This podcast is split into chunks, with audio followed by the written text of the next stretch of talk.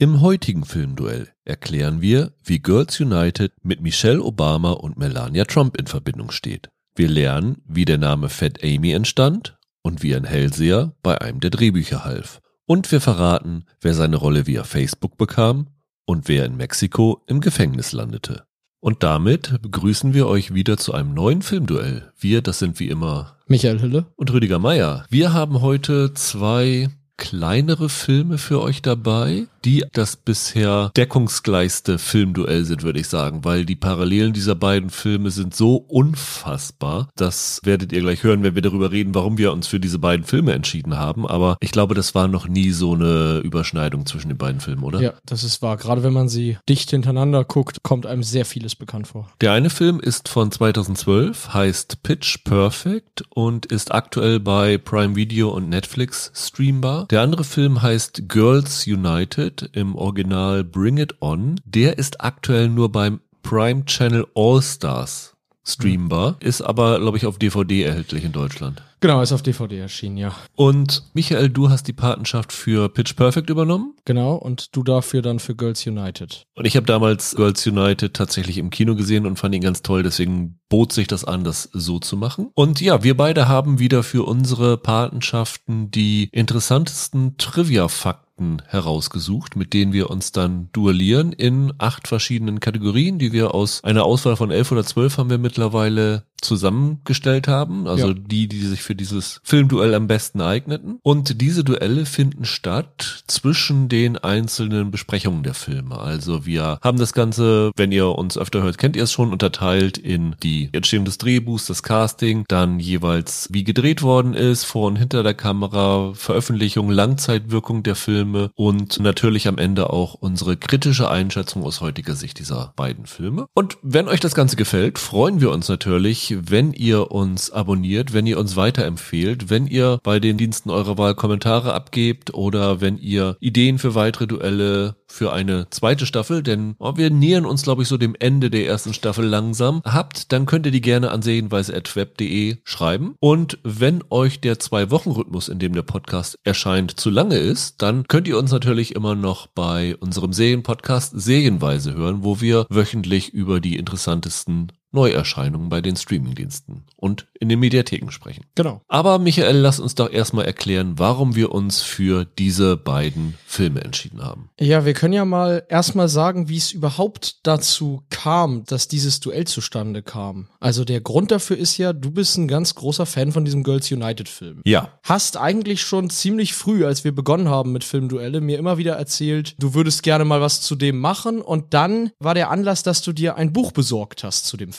Ja, weil es ist vor kurzem ein Buch über die Geschichte und das Vermächtnis von Girls United erschienen. Von Casey Wickman heißt Bring It On, The Complete Story of the Cheerleading Movie That Changed Like Everything. Und habe gedacht, na, das ist jetzt eigentlich ein guter Anlass. Da gibt's so viel interessante Facts daraus zu suchen, dass man darüber reden kann, weil die gute Casey Wickman hat mit sehr, sehr vielen Beteiligten an dem Film gesprochen. Und ich habe daraus Sachen gelernt, die mir vorher überhaupt nicht bewusst gewesen sind, obwohl ich den Film nun schon öfter gesehen habe. Deswegen wolltest du dann unbedingt dieses Duell machen und uns fehlte aber ein zweiter Film dazu. Genau. Und das Problem dabei war, ich kannte den ja vorher nicht. Und ich habe dir einfach nur grob gesagt, worum es da geht. Und du hast gesagt, klingt so ein bisschen wie Pitch Perfect. Lass uns den doch nehmen. Richtig. Und ich habe mir Pitch Perfect angeschaut, als jemand, der Girls United schon kannte und habe gedacht, Moment, das ist doch genau der gleiche Film, den ich jetzt hier gerade gesehen habe. Genau, so hast du es mir dann auch gesagt. Und ich habe dann Girls United und Pitch Perfect beide innerhalb von einem Tag mir angesehen und habe erst Girls United geschaut und dann bei Pitch Perfect auch nach 20 Minuten gedacht, sag mal, Déjà-vu, das habe ich doch gerade alles schon gesehen, nur dass die jetzt singen statt zu cheerleaden. Genau. Das war wirklich so ein Fall von, je mehr man drüber nachgedacht hat, je mehr man in das Thema eingetaucht ist, umso auffälliger wurde das, wie viel diese beiden Filme gemeinsam haben. Im Grunde sind beide nämlich Sportfilme von der Konstruktion des Ganzen. Das eine spielt halt in der Welt des Cheerleadings und da jetzt nicht nur Pompons und Anfeuerungsrufe, Sondern wirklich diese artistischen Vorführungen. Genau.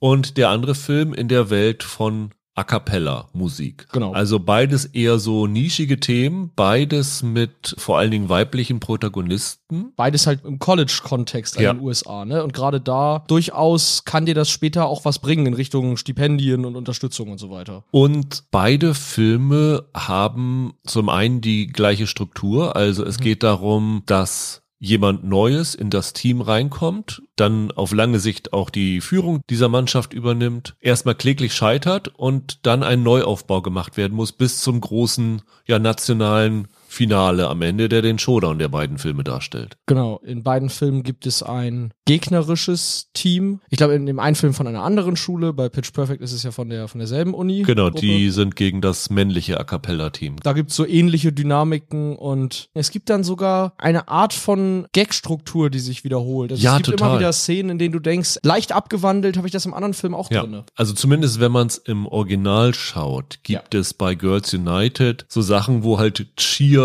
als Wortteilersatz für andere Sachen kommt. Also Cheertator statt Dictator, Cheerocracy statt Democracy. Genau. Und bei Pitch Perfect sagen sie immer Ecker Excuse Me, My Fellow Ecker People, Ecker Awesome. Das ist ganz, ganz offensichtlich dafür inspiriert gewesen. Natürlich kommt noch dazu, bei beiden Filmen muss ja die Mannschaft aufgefüllt werden. Es gibt ein Casting für einmal die A Cappella-Truppe, einmal die Cheerleader-Truppe und da gibt's halt diese berühmte ja Vorsprechsequenzen, wo dann verschiedene verrückte Typen und Typinnen, die überhaupt nicht in dieses Team eigentlich reinpassen, dann vorspielen und daraus dann Humor generiert wird. Also das ist tatsächlich ganz, ganz offensichtlich das Gleiche. Es gibt eine ganz berühmte Szene bei Pitch Perfect, das ist dieser sogenannte Riff-Off. Im leeren Swimmingpool findet das statt, wo die sich halt so ein Gesangsduell liefern. Und genau das gleiche gibt's sogar bei Girls United. Da gibt's halt Cheer Duelle. Genau, genau. Es gibt in beiden Filmen eine Kotzszene, ist mir auch noch aufgefallen, ja. die mir bei beiden absolut nicht gefallen haben, weil das was ist, was ich überhaupt nicht mag. Lustigerweise gibt es zum Beispiel auch Sequenzen, wo sie sich für ihr neues Programm von verschiedenen Sachen inspirieren lassen, von klassischen Stoffen und sowas alles. Das gibt es in beiden Filmen, ja. weil sie beide für diese Regionals, also nennen wir es mal das Halbfinale, ein neues Programm erarbeiten müssen und beide kommen eigentlich nur durch so ein Loophole in das Finale rein. Genau. Also es ist wirklich total identisch. Es gibt Sachen, Kirsten Dunst, die die Hauptrolle in Girls United spielt, wird inspiriert von einem Mixtape von Musik. Und Anna Kendrick, die in Pitch Perfect die Hauptrolle spielt, wird inspiriert von dem Film Der Frühstücksclub von John Hughes. Ja. Und das sind beides Empfehlungen von ihren jeweiligen Love Interest. Beide Filme benutzen sogar einmal das gleiche Musikstück. Ist das auch gefallen? Mickey. Stimmt, ich erinnere mich, ja. Und beide Filme Filme nehmen tatsächlich ihr Thema relativ ernst. Es wäre ein leichtes gewesen, sich über Cheerleading und sich über A Cappella lustig zu machen. Die nehmen das aber beide relativ ernst, ein bisschen auf einem anderen Level, da kommen wir später nochmal dazu, aber der Angang ist relativ ähnlich. Und lustig ist auch, dass beide Filme von Drehbuchdebütanten geschrieben worden sind und beide Filme inszeniert sind von Regisseuren, die ihren ersten ja, Kinofilm gedreht haben. Also sie haben vorher schon TV-Filme und sowas Ja. gemacht, aber auch das ist eine Gemeinsamkeit. Und das Lustigste ist, wenn du dir die Einspielergebnisse in den USA anschaust, die sind fast identisch. Das habe ich auch gesehen, ja. Beides Filme, die von Universal produziert worden sind, Mhm. unter wirklich Low-Budget-Bedingungen. Ja. Girls United hat damals, glaube ich, 11 Millionen Dollar gekostet, Pitch Perfect 17 Millionen. Was, wenn du die Inflation, da sind immerhin zwölf Jahre dazwischen, Ja, rechnest, genau. ungefähr das gleiche Genau. Verhältnis ist. Und am Ende hatte Girls United in den USA 68 Millionen und äh, Pitch Perfect hatte 65, ne? Ja, genau. Wirklich sehr, sehr identisch. Noch eine Gemeinsamkeit wäre ja, wir werden da natürlich später noch drauf kommen, aber die sind auch beide zu Genüge fortgesetzt worden. Und Fans der Reihen würden wohl in beiden Fällen sagen, dass es mit jeder Fortsetzung schlimmer wurde. Ja, Pitch Perfect hat bisher zwei Kinofilme gehabt und aktuell ist eine Serie gelaufen, ne Bumper in Berlin, Berlin oder so. Genau, genau. Und Girls United hat mittlerweile sechs Fortsetzungen, die sind alle direct to Video. Es gibt ein Musical, Genau. Von Lin-Manuel Miranda teilweise beteiligt, ne? aber wie gesagt, es ist im Grunde genommen der gleiche Film zwölf Jahre später mit einem ganz leicht anderen Thema. Es ist wirklich wie eine Kopie. Das ist echt erstaunlich. Also das hatten wir so auch noch nie und von daher bin, freue ich mich sehr auf dieses heutige Filmduell, weil ich glaube, das ist auch mal ein Filmduell, wo vielleicht viele von euch noch nicht diese Filme gesehen haben und das könnte ja auch mal ganz interessant sein. Wollen wir zu unserem ersten Duell kommen, Michael? Sehr gern. Das ist wie immer Trivia Pursuit. Genau. Dort suchen wir uns den interessantesten, amüsantesten, spannendsten, ungewöhnlichsten Fact raus, den wir im Verlauf unserer Recherche gefunden haben. Was war bei Pitch Perfect denn so interessantes? Du hast es schon gesagt, Pitch Perfect hatte einen, was das Kino angeht, Regiedebütanten, Jason Moore. Er beinhaltet aber auch eine Art weiteres Regiedebüt. Der zweite Pitch Perfect Film ist von Elizabeth Banks inszeniert Ja. worden. Das war ihr erster Kinofilm. Sie hat allerdings auch in Pitch Perfect für eine Szene oder sagen wir ein Szenendetail Regie geführt, das wirklich mehr als skurril ist. Es gibt die Szene in dem Haus der Troublemakers, der verfeindeten A Cappella-Gruppe, der Männer-A Cappella-Gruppe. Da sitzen die Jungs alle gemeinsam in so einem Whirlpool. Und wenn man da mal drauf achtet, im Hintergrund ist so ein riesen Plasmafernseher an der Wand und die scheinen da gerade alle gemeinsam einen Film zu gucken. Was man da sieht, sind sehr leicht bekleidete Damen mit so Staubwedeln, die irgendwelche Objekte sauber wischen. Und es sieht halt aus wie die Vorszene eines Pornofilms. Tatsächlich war es so, das stand so im Skript, dass die Jungs da alle gemeinsam Porno gucken. Und anstatt sich die Mühe zu machen, jetzt irgendwie durch hunderte Pornos durchzugucken, bis man eine Szene hat, die eine FSK 12 oder ein PG-13 Rating einhält, hat Elizabeth Banks einfach selber so ein Kurzporno gedreht, ohne dann den Sexteil, damit er da im Hintergrund laufen kann und hat dann irgendwelche Pornodarstellerinnen angeheuert, die dann da leicht bekleidet Fetisch putzen. War das nach oder vor Zack and Miri Make a Porno? Weil das ist ja dann thematisch für Elizabeth Banks bekannt gewesen. Das war nach Second Me We Make Ja, a Porno. vielleicht hat sie da ihr Gelerntes bei dem Film vorher angewendet. Das Ganze ist sehr, sehr skurril. Fand ich gut. Dann ziehe ich das mal auf eine seriösere Note. was ich im Laufe meiner Recherche zu Girls United entdeckt habe und was mir wirklich das Hirn hat explodieren lassen, ist Jessica Bendinger, ist die Drehbuchautorin, die an dem Film gearbeitet hat. Die hat 2004 in einem Blog von John August, der heißt auch johnaugust.com, einen Artikel geschrieben, wie sie schreiben würde. Und vor allen Dingen, wie sie so Outlines von Filmen macht, wie sie da so rangeht. Und dieser Blog Post hat wohl in der Film-Community ziemlich viel Aufsehen erregt. Und es gibt einen Regisseur, der sich zum einen persönlich bei Bendinger dafür bedankt hat und zum anderen in einem Interview mal gesagt haben soll, das habe ich jetzt so nicht gefunden, aber das steht überall, dass dieser Blogpost ihn für all seine Filme inspiriert hat. Also zumindest wie er rangeht, Drehbücher zu schreiben. Und dieser Mann ist Barry Jenkins. Ah, okay. Das heißt, Girls United ist dafür verantwortlich, dass Barry Jenkins weiß, wie er Drehbücher schreibt und danach hat er mit seinem Wissen einen Oscar für Moonlight gewonnen. Und das fand ich total irre, weil das denkt man ja nun absolut nicht, dass so ein, also jetzt nicht direkt der Film, aber die Erfahrung von der Bendinger und die gehen ganz, ganz stark auf Girls United und den Pitch-Prozess von Girls United zurück, wie deren Erfahrungen dann halt einen Oscar-Gewinner geholfen haben, sich selbst als Drehbuchschreiber zu finden. Total interessant. Den Sprung würde man jetzt auch tatsächlich bei der Personalie gar nicht. Nein. Und das war äh, mein interessanter Fakt. Finde ich cool. Ja, Da würde ich dir gern den ersten Punkt heute geben. alles klar. Dann gehe ich mit 1 zu 0 in Führung. Und wir kommen zu der Pre-Production, nämlich der Drehbuchentstehung. Willst du den Anfang machen oder soll ich den Anfang machen? Fang du mal gerne an, weil ich mich vielleicht einen Teil auf dich beziehen Okay, will. also ich habe ja nun gerade eben schon über einen Oscar-Gewinner gesprochen. Und bei der Entstehung des Drehbuchs waren noch zwei andere Oscar-Gewinner involviert. Ne, Nicht direkt beim Drehbuch, aber wie so die ersten Schritte gewesen sind und wie das Ganze seinen Weg genommen hat. Aha. Und wir haben ja eben gesagt, dass das das Drehbuchdebüt von der Jessica Bendinger gewesen ist. Das heißt, die hatte noch nicht so viele Erfahrungen. Sie hatte ein Skript geschrieben namens Hit Girl. Das war so ein Übungsskript. Das war sehr komplex. Und das hat sie einem Mann namens Mark Waters gezeigt. Der hat nämlich Mean Girls gemacht. Ach was. Und der hat das sich durchgelesen und da gab es viele Schwächen daran, aber der hat gesagt, ey, du hast Talent, mach da was draus. Dann hat sie ein Skript geschrieben und das Skript hat sie Cheer Fever genannt. War sich aber nicht so sicher, ob das so das Richtige ist und ist dann zu einem Hellseher gegangen und hat dem Hellseher gesagt, ah, was soll sie denn jetzt machen? Und der Hellseher, so erzählt sie das, hat auf einen Zettel geschrieben, Cheer Virus. Und dann sagte sie, Mensch, das ist ja ein Zufall. Ich arbeite gerade an einem Skript namens Cheer Fever. Und dann hat der als Hellseher gedacht, oh ja, der Titel ist viel besser.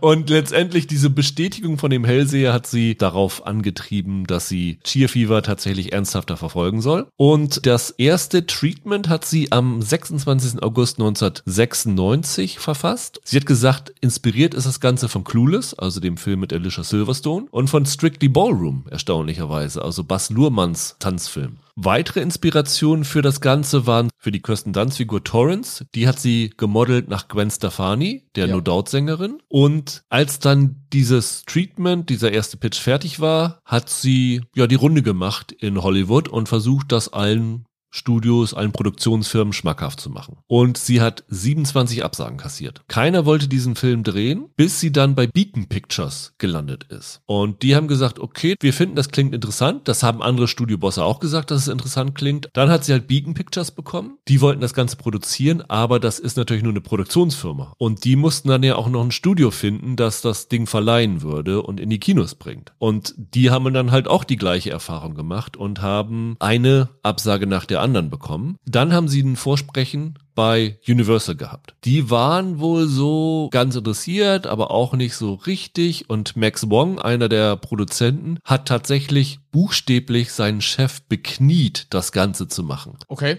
Und er hat gesagt, das einzige Mal vorher, dass er jemanden bekniet hatte, war, er hatte ich glaube auch Universal gebeten, Scream zu machen. Und das haben sie auch nicht gemacht. Das hat aber auch noch nicht dazu geführt, dass Universal das gemacht hat. Und dann hatten sie eine Ausstatterin namens Kristen Sear. Die wollte den Film inszenieren. Das war eine Ausstatterin, die vorher bei unter anderem Schweigende Lämmer gewesen ist. Die hat dann, weil sie nun Jonathan Demi kannte, Jonathan Demi das Drehbuch gezeigt. Und der war voll auf begeistert von dem Drehbuch. Der fand das super und hat sich persönlich dann bei Universal dafür eingesetzt, dass sie doch bitte diesen Film realisieren würden. Kurz vorher oder parallel war auch noch Tom Hanks ganz interessiert. Der fand das auch ganz toll. Das habe ich auch gefunden. Das hat am Ende dazu geführt, dass der Soundtrack auf dem Playtone Record Label veröffentlicht worden ist, das zum Teil Tom Hanks gehört hatte. Und die Beteiligung von Tom Hanks und Jonathan Demi, das sind die beiden Oscar-Gewinner, die ich vorhin meinte, hat dann letztendlich dazu geführt, dass Universal gesagt hat, ja. Also es hat 48 Stunden gedauert, bis Demi gesagt hat, er findet das gut, dass Universal gesagt hat, wir machen das jetzt. Und dann hatten sie genau 90 Tage Zeit, bis die Produktion beginnen sollte und sie hatten noch keinen Regisseur, sie hatten noch keinen Cast. Das ist natürlich eine ziemliche Herausforderung gewesen, gerade für so ein kleines Budget. Und so ist dann das Drehbuch von Girls United entstanden und bis zur Produktion gekommen. Wie war es bei Pitch Perfect? Ganz ursprünglich basiert Pitch Perfect auf einem Buch von Mickey Webkin, einem Redakteur von GQ, der irgendwann mal für eine Recherche in diese Welt eingetaucht ist von A cappella und diesen A cappella Wettbewerben, die es da gibt und diesen Meisterschaften. Und dieses Buch hieß Pitch Perfect: The Quest for College A cappella Glory. Und das war letztlich dann eine Inspirationsquelle für den Film, der hat dann auch den Titel übernommen, auch wenn man das im Plot nicht mehr allzu sehr merkt. Die Drehbuchautorin Kay Cannon hatte vorher noch keine Filmdrehbücher geschrieben, die war aber keine komplett unbekannte Autorin. Sie war nämlich bei 30 Rock, bei der Serie mit Tina Fey involviert. Und sie hat sich immer für A cappella und so weiter interessiert. Sie wusste, dass es das gibt. Tatsächlich entstanden ist der Film dann aufgrund eines Gags in einer 30 Rock Folge. Da gibt es irgendeinen Witz, der gemacht wird über so Wettbewerbe an der Uni und an der Schule. Und da machen sie dann tatsächlich den Spaß. Da gibt es dann tatsächlich diesen Witz von wegen, dass es ja sogar bei A cappella Wettbewerbe gäbe. Und auf diesem Gag aufbauend hat sie sich damals mit dem Thema mehr beschäftigt, ist auf dieses Buch von dem Mickey Webkin gestoßen und hat dann Interesse daran entwickelt, Pitch Perfect zu schreiben. Und ich habe extra geguckt, weil ich ja diese ganzen Parallelen zu Girls United bemerkt habe. Ich habe versucht rauszukriegen,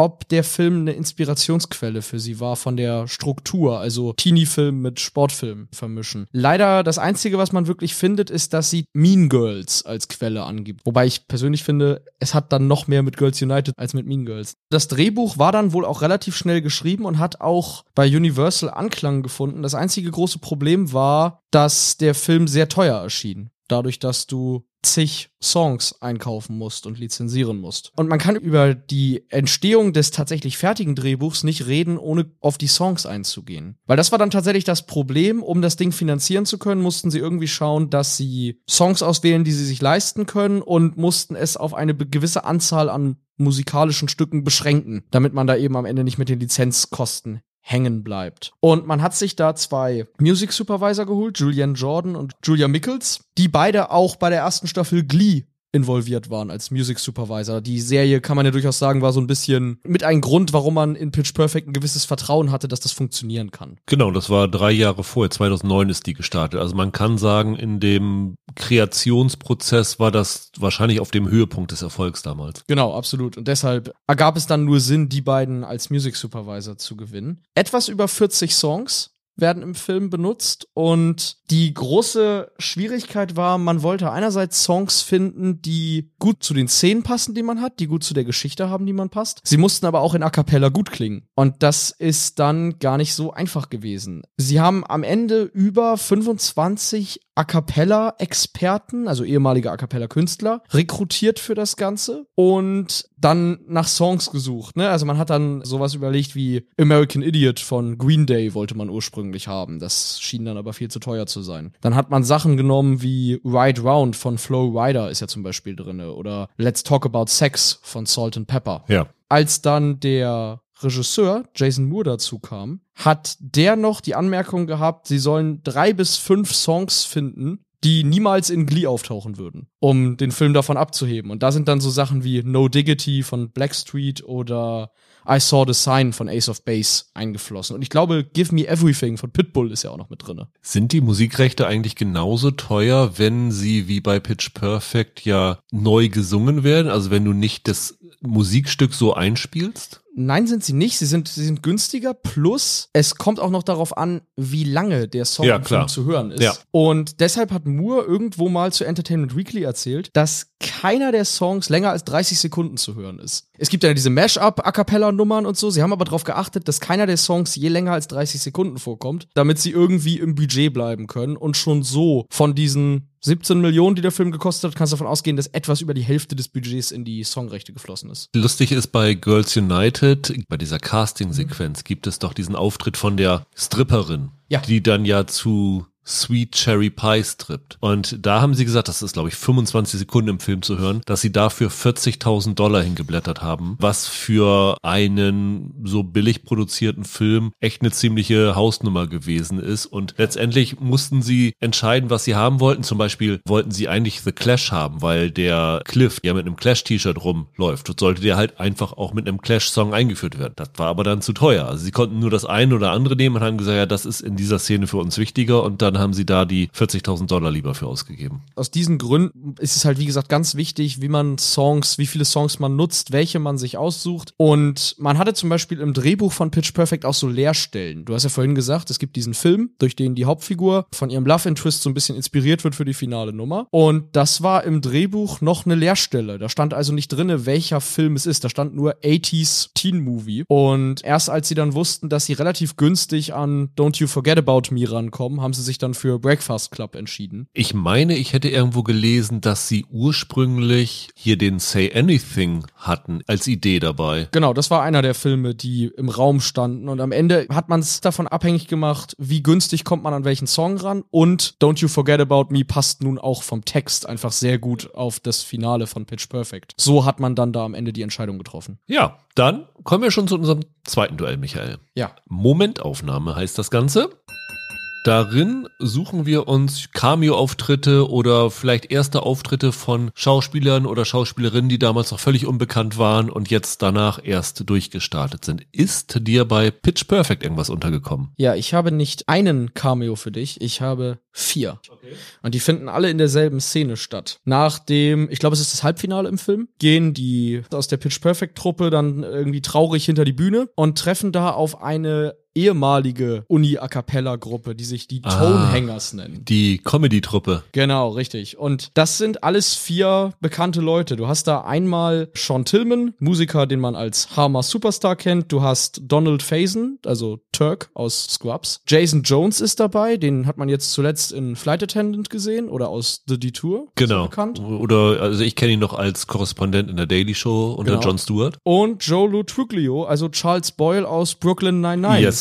Ja, da haben sie ja in dem zweiten Pitch Perfect auch einen ganz coolen Auftritt. Da sind die Green Bay Packers dabei. Also da Genau. haben sie bei diesen Truppen haben sie da immer ganz interessante Cameos. Bei Girls United habe ich einen doppelten Cameo-Auftritt von der gleichen Person. Es gibt irgendwann eine Szene, wo sie sich ja inspirieren lassen von anderen Sachen. Und da Ja. gibt es so eine Montagesequenz, Mhm. wo sie dann klassische Musicals, Rock'n'Roll und sowas alles haben. Und da ist auch ein Pantomime. Und wenn du dir den Audiokommentar von dem Film anhörst, von Peyton Reed, dem Regisseur, dann sagt er, ja, dann habe ich hier Silencio por favor angeheuert. Das ist ein ganz bekannter Pantomime aus Barcelona. Ich liebe Pantomime und ich finde den ganz toll. Deswegen habe ich den da für den Film verpflichtet. Ist natürlich völliger Nonsens. Genau. Das ist Peyton Reed. Das ist der Regisseur des Films, der da seinen Cameo-Auftritt hat, der dann später auch noch seine Frau untergebracht hat, die übergibt den Pokal am Ende. Aber den viel interessanteren Cameo-Auftritt von Peyton Reed habe ich auch noch. Und zwar gibt es einen Moment, wo sich Kirsten Dunst, also Torrance, mit dem Cliff in der Schule trifft und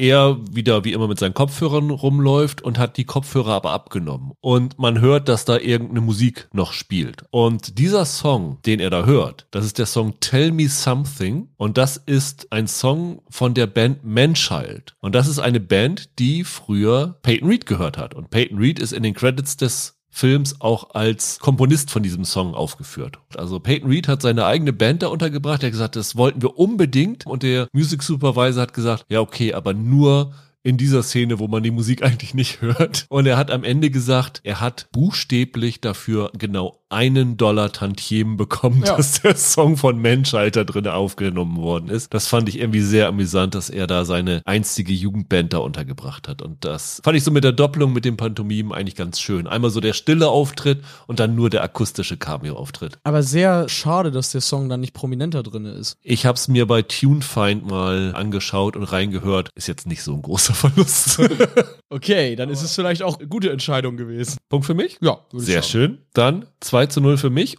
Und wir kommen zum Casting, Michael. Wer war denn bei Pitch Perfect noch im Gespräch? Gab es Alternativen zu Anna Kendrick? Nein. Anna Kendrick war die erste und einzige Wahl für diese Rolle. Okay, das ist ungewöhnlich. Es war so, die Produzenten wollten sie von Anfang an, Elizabeth Banks hat es mehrfach in Interviews erzählt, dass sie keine andere Möglichkeit je in Betracht gezogen haben und zurückzuführen ist das auf Paul Brooks, auch ein Produzent von Universal, der ganz begeistert von ihr war durch den Film Up in the Air, für den sie ja, Ja. eine Oscar-Nominierung hatte und hat da gesagt, das war eine der elegantesten Schauspielleistungen einer jungen Frau, die er je in einem Film gesehen hat. Und generell ist das hier ein Film, bei dem es gar nicht so viel dazu zu erzählen gibt, wer stattdessen die Rollen hätte haben sollen, sondern eher der Prozess des Castings selber ist ganz interessant gewesen. Bei so einem Film ist ja klar, im Castingprozess, die Leute müssen singen können und dementsprechend mussten sie natürlich alle irgendwas vorsingen. Aber man hat sich sehr früh darauf verständigt, dass man das komödiantische Talent der Schauspieler für wichtiger befindet als ihr Gesangstalent. Weil die gesagt haben, wir machen sowieso vier Wochen so ein Hardcore-A-Cappella-Training. Das heißt, da prügeln wir denen irgendwie das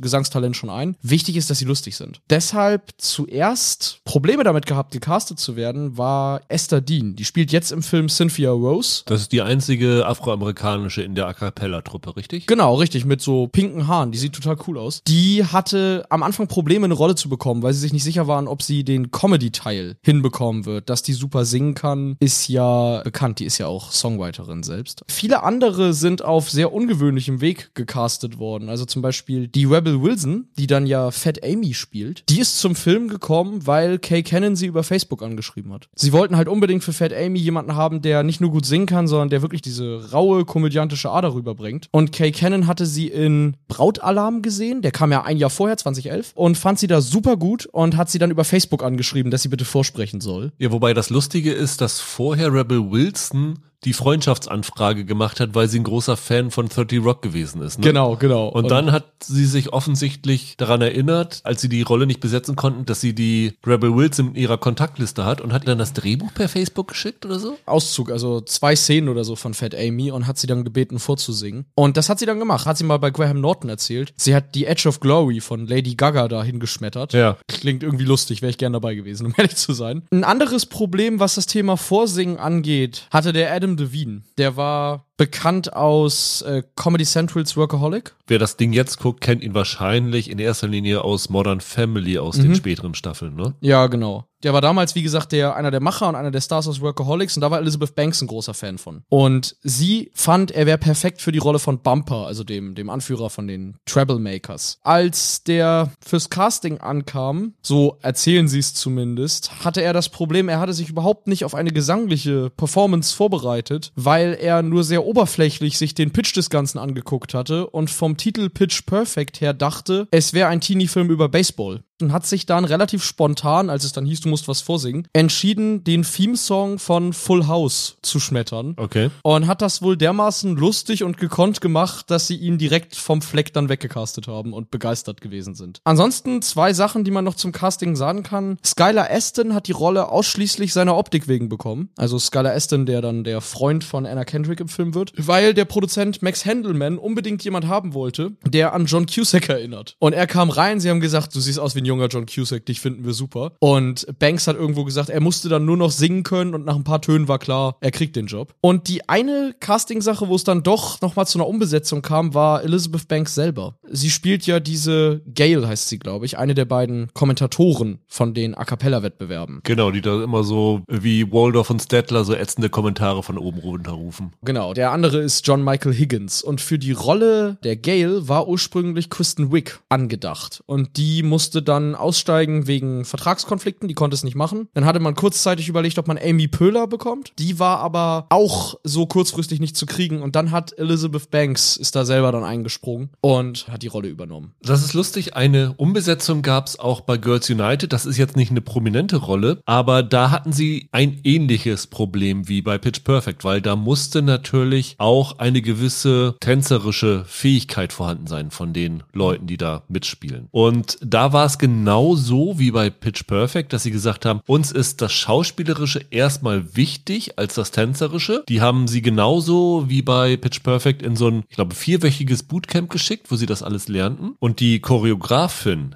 Anne Fletcher, das ist übrigens die, die später 27 Dresses gedreht hat. Die hat irgendwann mal gesagt, unter einer Million Leuten, denen sie versucht, was beizubringen, gibt es eine Person, die das nicht kann. Und diese eine Person haben sie bei dem Dreh gefunden, weil es gibt da diese Figur von der Carver, die am Anfang des Films abstürzt und die, die sie da gecastet haben, die konnte überhaupt nicht tanzen. Und die haben sie dann gefeuert während dieser Produktionsprozess und dann ist ja erst diese Bianca Kailic dafür reingekommen. Also die war eine, die später zugekommen ist, weil es halt dann doch eine Person gab, die das nicht konnte. Wo sie richtig, richtig Schiss bei hatten, war, dass genau das mit Kirsten Dunst passieren würde. Okay. Weil nämlich das Problem war, Kirsten Dunst war nicht für das Bootcamp von vornherein verfügbar. Die hat parallel noch Dreharbeiten gehabt, konnte sich also nicht so intensiv vorbereiten. Und die Anne Fletcher hat gesagt, als sie dann später dazu kam, wenn Kirsten Dunst jetzt genau diese gewesen wäre, die das nicht kann, Dann ist der Film vorbei. dann ist der Film im Eimer. Ja, dann klar. müssen sie ganz komisch um sie herum filmen und das mit einer Hauptfigur ist natürlich extrem schwierig, aber am Ende stellt sich raus, dass Kirsten Dunst das relativ schnell gelernt hat und das ging alles ganz gut. Dunst war die erste Wahl, aber Dunst hatte eigentlich schon einmal abgesagt. Dann hatten sie schon jemand anderen, nämlich Mary Shelton. okay. Und die ist in letzter Sekunde abgesprungen. Und das Problem war, dass parallel zu Girls United ein anderer Cheerleader-Film gecastet worden ist. Nämlich der Film Sugar and Spice, wo Cheerleader Bankräuberinnen sind. Der kam irgendwie fünf Monate später. Genau.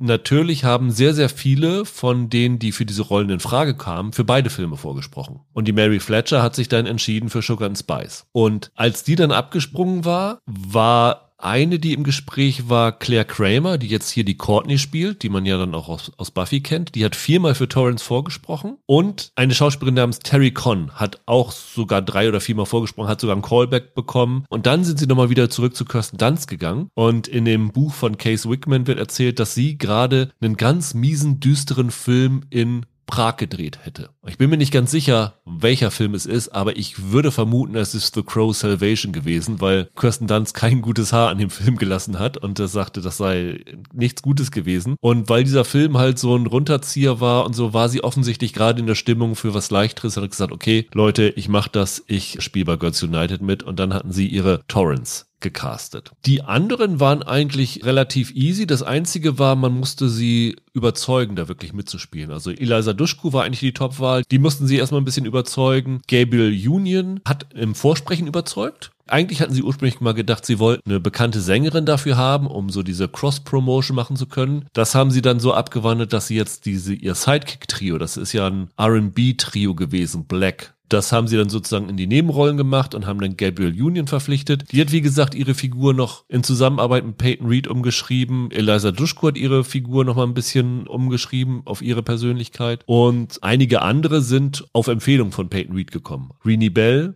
eine der Cheerleaderinnen hatte mal eine TV-Folge unter Reed gedreht. Der Ian Roberts, der den Sparky Pulastri spielt, war von der Uprights Citizen Brigade, so einer Stand-up-Comedy-Truppe, zu der Reed gehörte. Und die einzige Rolle, die ein wenig umkämpfter war, war die von dem Cliff, also von dem Love Interest von der Torrance, die dann ja an Jesse Bradford gegangen ist. Der hatte genau wie Kirsten Dunst erst diese Rolle abgelehnt und dann waren sie ganz, ganz lange ganz scharf auf Jason Schwartzman. Ach Gott. Wo ich denke, das hätte so überhaupt nicht gepasst, weil das ist ja eher so ein, ich nenne es mal despektierlich Azi-Fazi Schauspieler. Das wäre vielleicht geworden wie mit Crispin Glover in Back ja, to the Future. Genau, so. so könnte ich mir das auch vorstellen. Vorgelesen für das Ganze hat James Franco. Ah ja. Das mhm, war ja. kurz bevor Freaks and Geeks gestartet ist. Äh, Ich glaube, das war auch der Grund, warum er das dann nicht machen konnte, weil er dann da verpflichtet war. Dann hätten sie ihn gehabt, wäre natürlich auch Ja. gewesen. Ethan Embry war noch da im Gespräch und dann ist es das Ganze wieder zu Jesse Bradford zurückgegangen. Das war dann ja eigentlich schon zu der Zeit, äh, soll nicht despektierlich klingen, aber für nur einen Teenie-Film war das ein ziemlich hochkarätiger Cast, oder? Weil ich meine, Dunst war natürlich schon bekannt, Duschku hatte gerade Buffy-Fame. Gut, Gabriel Union war da noch keine so große Nummer, aber die hat irgendwie zu der Zeit in jedem Teenie-Film mitgespielt, der gedreht wurde. Die war ja kaum davor bei Eine wie keine und zehn Dinge, die ich an dir hasse und in diesem ganzen Kram dabei. Und was auch noch interessant war, wie die Regie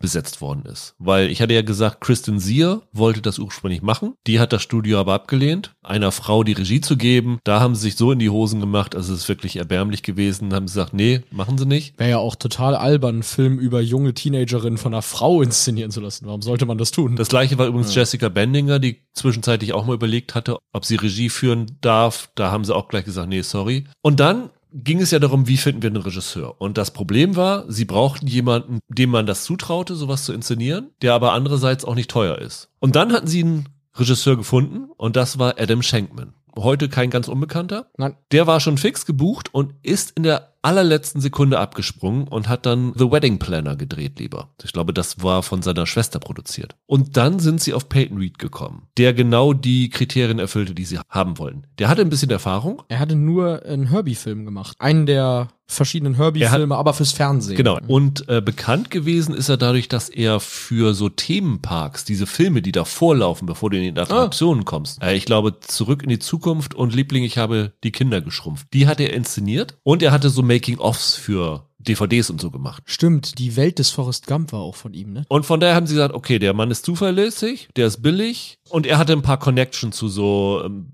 Leuten beim Studio und dem haben sie das dann gegeben. Und er war dann erstmal ein bisschen skeptisch, Cheerleader-Film, wusste er nicht, aber das das erste war. Und dann hat er das Drehbuch gelesen und hat am Ende gesagt, ich kann nicht glauben, dass mir das gefallen hat und war dann dabei. Und im Nachhinein war das eine perfekte Entscheidung, weil alle haben gesagt, die Stimmung an Sets, das sagen sie bis heute auch bei den Marvel-Filmen, was so Peyton Reed da macht, das ist ein absoluter Liebling von Schauspielern und Schauspielerinnen. Und das war ein ziemlich guter Coup, dass sie den damals gewonnen haben. Das habe ich jetzt vorhin natürlich gar nicht erzählt, aber bei äh, Pitch Perfect war es so naheliegend, Jason Moore als Regiedebütanten zu nehmen, weil er vom Broadway kam und man eben jemanden wollte, der Bühneninszenierungen gewohnt ist. Und er war halt kein großer Broadway-Name, aber er hatte Musicals inszeniert, zum Beispiel nicht Lachen, aber Shrek the Musical. Und er hatte trotzdem natürlich auch Kameraerfahrung. Also er hat ja Folgen von Dawson's Creek und One Tree Hill und so inszeniert. Also da haben sie dann auch eine ganz gute Mischung gehabt. Unser drittes Duell, Michael, heißt Fehlerquelle. Sind dir irgendwelche Aussetzer in Pitch Perfect aufgefallen? Also nicht nur stimmliche. Ja. Eine Sache, die ich total lustig finde, die nehme ich nicht fürs Duell, aber ich möchte sie hier erwähnen, ist, die deutsche Synchro korrigiert ja sogar einen Logikfehler. Wenn du den auf Englisch guckst, dann gibt's diese Szene, wo Anna Kendrick zu ihrem Freund sagt, dass sie ja Filme so gut erraten kann, das Ende von Filmen. Und dass ihr gleich klar war, dass Darth Vader Lukes Vater ist. Und das begründet sie im Englischen damit, dass Vader Deutsch für Vater wäre. Ja, ja, ja. Was ja nicht stimmt. Vader sagen wir nicht. Es ist holländisch. Und die deutsche Synchro korrigiert das. In der deutschen Synchro sagt sie tatsächlich, dass es holländisch für Vater ist. Das finde ich ganz lustig, dass sie bei der Synchro aufgepasst haben. Ich nehme aber was anderes. Es gab nämlich wirklich eine Sache, über die ich im Film gestolpert bin. Diese Rip-Offs in diesem stillgelegten Pool, wo sie da sind. Und da gibt's vier Truppen. Die High Notes, die Bellas, die Treble-Makers und es gibt eine vierte Gruppe, die mehrfach Madonna singt in dieser Szene. Und die High Notes scheiden ganz am Anfang direkt aus. Und danach betteln sich nochmal die Bellas und die Trebles. Die Bellas verlieren und die Trebles werden sofort zu Siegern ernannt. Das heißt, der Film hat die vierte Truppe einfach vergessen. Die verlieren nie, die scheiden nie aus und sind einfach irgendwann plötzlich nicht mehr Teil des Duells und stehen dann auch an der Seitenlinie. Das ist wohl kein Fehler. Ich habe dann geguckt in den Deleted Scenes oder so, ob es sich irgendwie darüber erklärt. Nee, da haben die einfach irgendwas nicht gedreht oder irgendwas vergessen zu drehen als Teil dieses Duells. Und im Audiokommentar geht Jason Moore sogar darauf ein und sagt, yeah, that is a big plot hole in this movie and we just hoped you didn't notice it. Ich glaube, da kann ich nicht mithalten. Ich habe jetzt hier so zwei Sachen gefunden. Das eine ist so ein obligatorischer Fehler, den man relativ schnell sieht. Am Anfang habe ich ja schon erwähnt, fällt ja die Karte runter und äh, bricht sich dann das Bein. Und später gibt es ja dann nochmal diese Trainingsmontage. Und da siehst du, dass es eine Trainingsszene gibt, wo die Leute alle die gleichen Outfits anhaben wie in dieser Öffnungsszene. Und auch auf derselben Wiese stehen, ne? Mhm. Exakt. Und in der Szene ist auch Carter zu sehen noch, wenn ah. du darauf achtest. Also das ist ziemlich peinlich. Was ich jetzt aber genommen habe, am Ende gibt es ja also einen gigantischen Scheck für den Sieger. 20.000 mhm. Dollar. Und da gibt es gleich zwei Probleme mit. Das erste Problem ist, oben rechts steht das Datum. 11. Februar 2000. Ich habe mal nachgeguckt, das ist ein Freitag. Oh Finals von dem Cheerleading sind immer an einem Sonntag. Okay. Und eigentlich in dem Jahr 2000 auch im Januar, glaube ich, gewesen. Also mhm. das äh, passt nicht. Und dann kommt noch hinzu, es gibt ja in den USA diese Amateursportregeln und Amateursportler dürfen keine Geldprämien annehmen. Ach so, ja, dann ist das doof. Das heißt, bei so Veranstaltungen gibt es natürlich für die Sieger keinen großen Check. Das ist ja wirklich eine Filmerfindung gewesen. Das, da geht es vielleicht einen Pokal und so einen Ruhm, aber es gibt keinen Geldpreis, wenn du das da gewinnst. Also diese Sache ist völlig frei erfunden. Allerdings muss man sagen, der Film hält sich sowieso nicht an Regularien, die bei offiziellen Cheerleading-Events gelten. Also zum Beispiel bauchfrei ist absolut tabu. Und einige von den Moves, die sie machen, sind illegal. Also da haben sie gesagt, da achten wir nicht drauf. Aber das mit dem Check fand ich schon sehr amüsant. Aber das ist ganz klar ein Punkt für dich. Und du verkürzt auf zwei zu eins. Dann kommen wir zu den Dreharbeiten. Und beginnen wollen wir dieses Mal mit den Sachen, die hinter der Kamera passiert sind. Was gibt es von Pitch Perfect zu berichten? Ich glaube, eine große Gemeinsamkeit bei unseren beiden Filmen ist ja dieses erwähnte Bootcamp. Ja. War es bei Girls United auch einen Monat? Genau, vier Wochen waren es da auch. Ja, genau, sind es hier auch gewesen, eben um A Cappella zu lernen. Und Moore war genauso, wie das bei Peyton Reed der Fall war, sich am Anfang noch nicht so richtig sicher, ob das ein Film wird, der einen ganz großen Massenappeal hat. Also er soll mal irgendwie gesagt haben, I'm making a movie for teenage girls in 30-year-old gay men. Im Nachhinein haben alle erzählt, dieses Bootcamp war wohl eine ganz gute Entscheidung. Nicht nur, weil es dich auf A Cappella vorbereitet hat, sondern es sorgt für Teamgeist. Ich nehme an, bei Bring It On hat es die Leute auch zusammengeschweißt, oder? Als Cast? Das Lustige ist, dass der gesamte Cast eigentlich bei den Vorsprechen schlicht gelogen hatte. Es war irgendwie zu beantworten, ob sie Cheerleading-Erfahrung hatten, ob sie irgendwelche sportlichen Sachen machen können und alles so, ja klar kann ich. Der eine hat sich sogar für das Casting von seiner Mitbewohnerin von einer Freundin zeigen lassen, vier Stunden lang, wie man Rad schlägt. War dann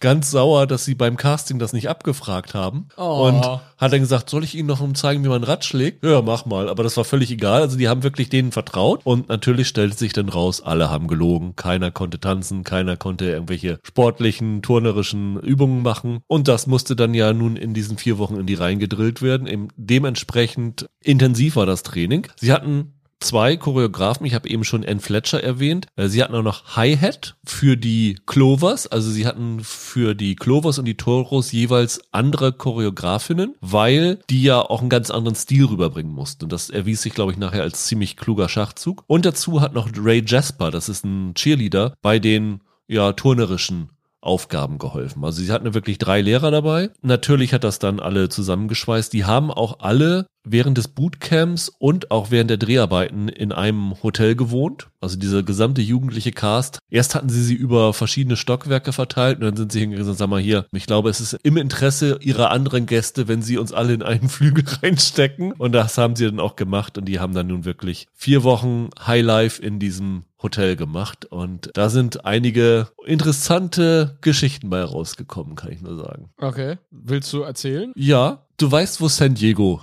ist in Ja. den USA, ne? Ja. Du weißt auch, was nicht besonders weit von San Diego weg ist.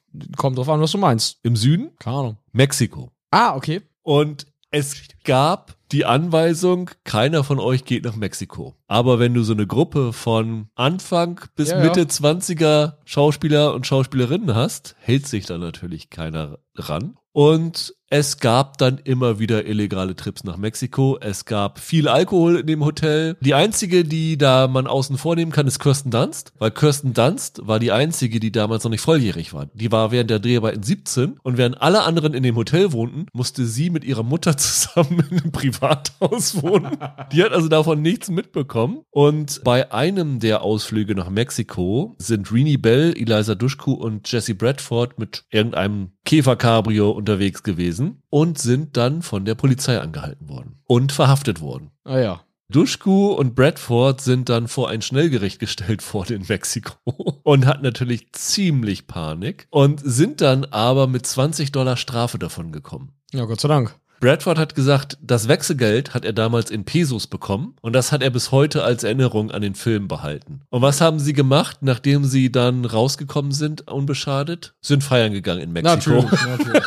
Und es gab dann doch so eine andere Geschichte, weil es gab so eine Verwirrung. Ich glaube, das ist 15 Jahre später oder so. Gab so einen Artikel darüber zum Jubiläum und dann hieß es, dass eine der Produzenten die hätten raushauen müssen in Tijuana. Das war aber eine Verwechslung, weil da ging es um eine andere Gruppe, die nämlich in Tijuana verhaftet worden ist und da mussten die Produzenten hinfahren und die da irgendwie rausholen. Kirsten Dunst sagte da in dieser späteren Retrospektive, ich habe das erst Jahre später rausgefunden. Ich war zu Hause und habe Dawson's Creek geguckt. Schön. Besser als verhaftet werden. Und Gabriel Union sagt in ihrer Autobiografie über diese Zeit in dem Hotel, alle waren spitz, viele Ehen haben die Produktion nicht überstanden. Ah ja. Also was Sex, Drugs und Alkohol angeht, ging's da hoch her. Ja, wen wundert's? Hätte ich drauf tippen können. Was äh, gab's bei Pitch Perfect auch sowas? Nee, tatsächlich gar nicht in dem Ausmaß. Also man muss dazu sagen, bei Pitch Perfect waren die Altersunterschiede auch relativ groß. Rebel Wilson und Adam Devine waren ja schon Ende 20, also die waren ja schon deutlich älter als der Rest des Casts. Das ist bei Girls United auch gewesen. Ich glaube, Gabriel Union war 27, die war mit Abstand die älteste. Crazy, die war schon 27. Ja, ja. Alter Falter. Auf jeden Fall aufgrund dieses Altersunterschieds gab es relativ schnell so eine Art Klickenbildung. Also Rebel Wilson hat sehr viel Zeit mit dem Devine verbracht. Sie kannte ihn nun auch schon. Und Kendrick, obwohl sie sich wohl mit allen gut verstanden hat, war immer mehr so eine Einzelgängerin am Set. Sehr gut verstanden damals schon haben sich wohl Skylar Aston und Anna Camp, also Skylar Aston spielt den Jesse und Anna Camp die Aubrey. Das ergibt auch Sinn, weil die ein paar Jahre später geheiratet haben, im September 2016. Mittlerweile sind sie allerdings wieder geschieden. Ehe hat nicht gehalten, aber die haben sich damals wohl schon sehr gut verstanden und Gerüchten zufolge war damals schon erkennbar für die Leute, dass da wohl was draus werden könnte. Bei Girls United ist keine Ehe bei rausgesprungen, aber der eine von diesem Cheerleader, von diesem männlichen Cheerleader-Buddy, der ist der Trauzeuge von dem anderen bei dessen Hochzeit gewesen. Und die sind Best Buddies geworden bei dem Dreh. Ah, krass, das war auch cool. Immer schön, wenn so Freundschaften durch sowas entstehen. Ansonsten gab es einen Dreh, der damals allen ziemlich die Stimmung verhagelt hat, fast im wörtlichen Sinne. Nämlich der Dreh dieser Riff-Offs, von denen ich vorhin gesprochen habe. Das haben die in so einem ganz kalten, stillgelegten Swimmingpool gedreht. Und die Dreharbeiten fanden im Winter statt und man hatte nicht so richtig Möglichkeiten am Set, sich sonderlich warm zu halten. Und Anna Kendrick hat irgendwie gesagt, von über 50 Leuten am Set hatten drei Tage später 45 eine Erkältung. Und zwar lagen richtig flach. So sehr, dass sie dann sogar zwei Tage Dreharbeiten aufschieben mussten, weil sich so viele da irgendwie was geholt hatten. Und ansonsten kann man nur sagen, durch das sehr geringe Budget und dadurch, dass sie halt sehr, sehr viel Kohle rausgeballert haben für die ganzen Songs, dann hat man halt versucht, sich möglichst in wenig verschiedenen Locations aufzuhalten. Das allermeiste ist in Louisiana an der Louisiana State University gedreht worden. Und man hat sich für die Schule wohl unter anderem oder für den Campus der Uni deshalb entschieden, weil der mehrere ich weiß nicht, was die Mehrzahl von Aula ist. Ich werfe mal Aulen in den Raum. Aulen. Den, man hat sich für diesen Campus entschieden, weil die viele solcher Räume hatten und man dementsprechend die verschiedenen, das Halbfinale, das Finale und so weiter, immer in verschiedenen Bühnen drehen konnte, ohne dass man dann sah, dass man an derselben Uni war. Man hatte Unterstützung von, das hatte ich ja vorhin erzählt, von verschiedenen A Cappella-Gruppen dabei. Eine davon ist sogar im Film zu sehen. Das sind die Virginia Hullabahus, die in dem Buch erwähnt werden, auf dem der Film basiert und die auftauchen bei den Finals und The Final Countdown singen, als die Szene losgeht. Da haben sie also sogar noch eine Reminiszenz an das Buch eingebaut. Bei Girls United gibt es auch bei den Finals noch eine ganz interessante Geschichte, die ich vorher nicht wusste. Die haben gedreht in San Diego in einem Studio namens Stu Deagle Productions. Und die Besonderheit daran war, dass der Besitzer des Studios Leute angestellt hatte, die nicht in der gewerkschaftlichen Vereinigung waren. Peyton Reed und die Schauspieler und so, die waren natürlich alle in der Regisseursgilde und in der Schauspielergilde, aber die Crew halt, die am Film gearbeitet hat, die hatten keine gewerkschaftliche Absicherung. Und die haben beschlossen, sie streiken und haben sich für den Streik ausgerechnet den Tag ausgesucht, wo diese großen, aufwendigen Finals mit diesen Massenszenen gedreht werden sollten. Das hieß natürlich, dass die auf einmal alles selber machen mussten. Das heißt, die Produzenten und so mussten Kameras hin und her schieben etc. Und das war wohl ein ziemliches Chaos. Im Nachhinein haben sie gesagt, es hat insofern geholfen, dass die Streikenden dafür gesorgt haben, dass in den Massenszenen mehr Leute noch zu sehen sind. Und die hatten wohl als Schilder und die haben sie dann versucht zu verdecken mit Leuten, die Schilder Go Taurus und sowas hatten. Ich habe geguckt, ich sehe in den Szenen niemanden, der darauf hindeutet. Das haben sie entweder extrem gut verdeckt oder das im Nachhinein übertrieben in der Erzählung. Aber halt an dem Tag, wo das Finale gedreht worden ist, ist die komplette Crew ausgefallen. Nach einem Tag war der Streik dann beendet. Also die haben da ihren Forderungen mit Nachdruck verliehen mit diesem Streik. Aber das fand ich noch eine ganz interessante Geschichte, dass es da tatsächlich zu einem Streik gekommen ist, was natürlich eine Produktion, die eh schon mit einem sehr, sehr geringen Budget arbeitet, was natürlich auch der Grund dann gewesen ist, dass sie Leute verpflichtet haben, die keinen Gewerkschaftsvertrag haben, weil die dann billiger waren, dass das die Dreharbeiten schon in Gefahr gebracht hatte. Wo du gerade sehr billig sagst, ich wusste das nicht, bevor ich mich mit Pitch Perfect näher beschäftigt habe. Eigentlich war ich froh drüber. Aber es gibt tatsächlich Filmkotze. Das habe ich auch gesehen, irgendwelche Säfte und irgendeine Suppe, ne? Tatsächlich hat man diese zwei Kotzszenen, die es in Pitch Perfect gibt, erst sehr, sehr spät gedreht und hatte nicht das Bedürfnis, sich diese Filmkotze, die es gibt, die viele Produktionen benutzen, noch zu kaufen, sondern hat gesagt, wir kriegen das günstig hin und mischen uns da irgendwie selber was. Und sie haben da am Ende aus dem Supermarkt verschiedene Sachen geholt und haben am Ende Ananassaft, Tomatensaft und eine Hühnchennudelsuppe zusammengemischt für dieses Gebräu, was da dann auf dem Boden rumschwimmt. Interessanterweise, obwohl man da bei dieser Paarung nun nicht drauf kommen würde, sollen Anna Kendrick und Rebel Wilson später erzählt haben, dass dieses Gemisch unwahrscheinlich nach Käse roch. Sagen wir mal so, wenn ich mir vorstelle, dass das da rumgelegen hätte, dann hätte es bestimmt noch echte Kotze dazu gegeben, weil das hätte ich so eklig gefunden. Wie gesagt, wenn es da auch noch wirklich nach Käse gestunken hat, das klingt ganz fürchterlich. Ja. Kommen wir zu unserem vierten Duell, Michael.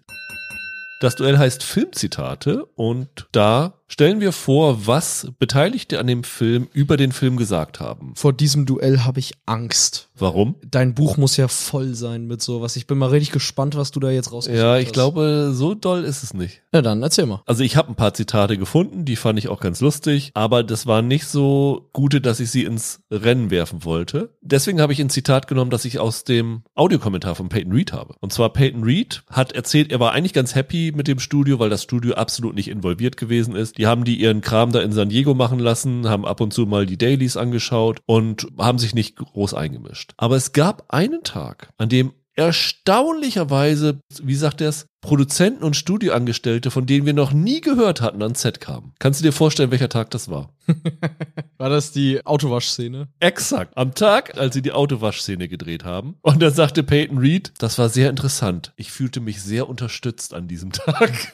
Na klar. Also notgeile Hollywood-Produzenten, die junge Schauspielerinnen in Bikinis sehen wollten, sind an diesem Tag von Los Angeles nach San Diego gefahren, um mal zu schauen, wie es so läuft. Wie es so läuft bei dem Film, ja. ja. Da habt ihr den wahren Grund gehört, ja. warum das damals produziert wurde. Ja, ja, ja, das fand ich sehr fragwürdig. Ich wollte in diesem Duell eigentlich eine Aussage von Anna Kendrick nehmen, die erzählt hat, dass sie damals es für total bescheuert hielt, als man ihr gesagt hat, dass man davon ausgeht, dieser Becher-Song würde ein Riesenhit werden. Sie hielt das für total belämmert und wollte sich eigentlich weigern, da nochmal eine eigene Version von aufzunehmen. Fand ich lustig. Was ich aber noch lustiger fand, ist, es gibt eine Szene im Film, die basiert auf einer wahren Geschichte, die der Drehbuchautorin Kay Cannon tatsächlich passiert ist. Und zwar ist das der Burrito-Vorfall, als äh, Rebel Wilson beim Tanken einen Burrito zugeworfen bekommt und dann halt da getroffen wird. Das ist der Cannon tatsächlich beim Joggen mit ihrem Freund passiert.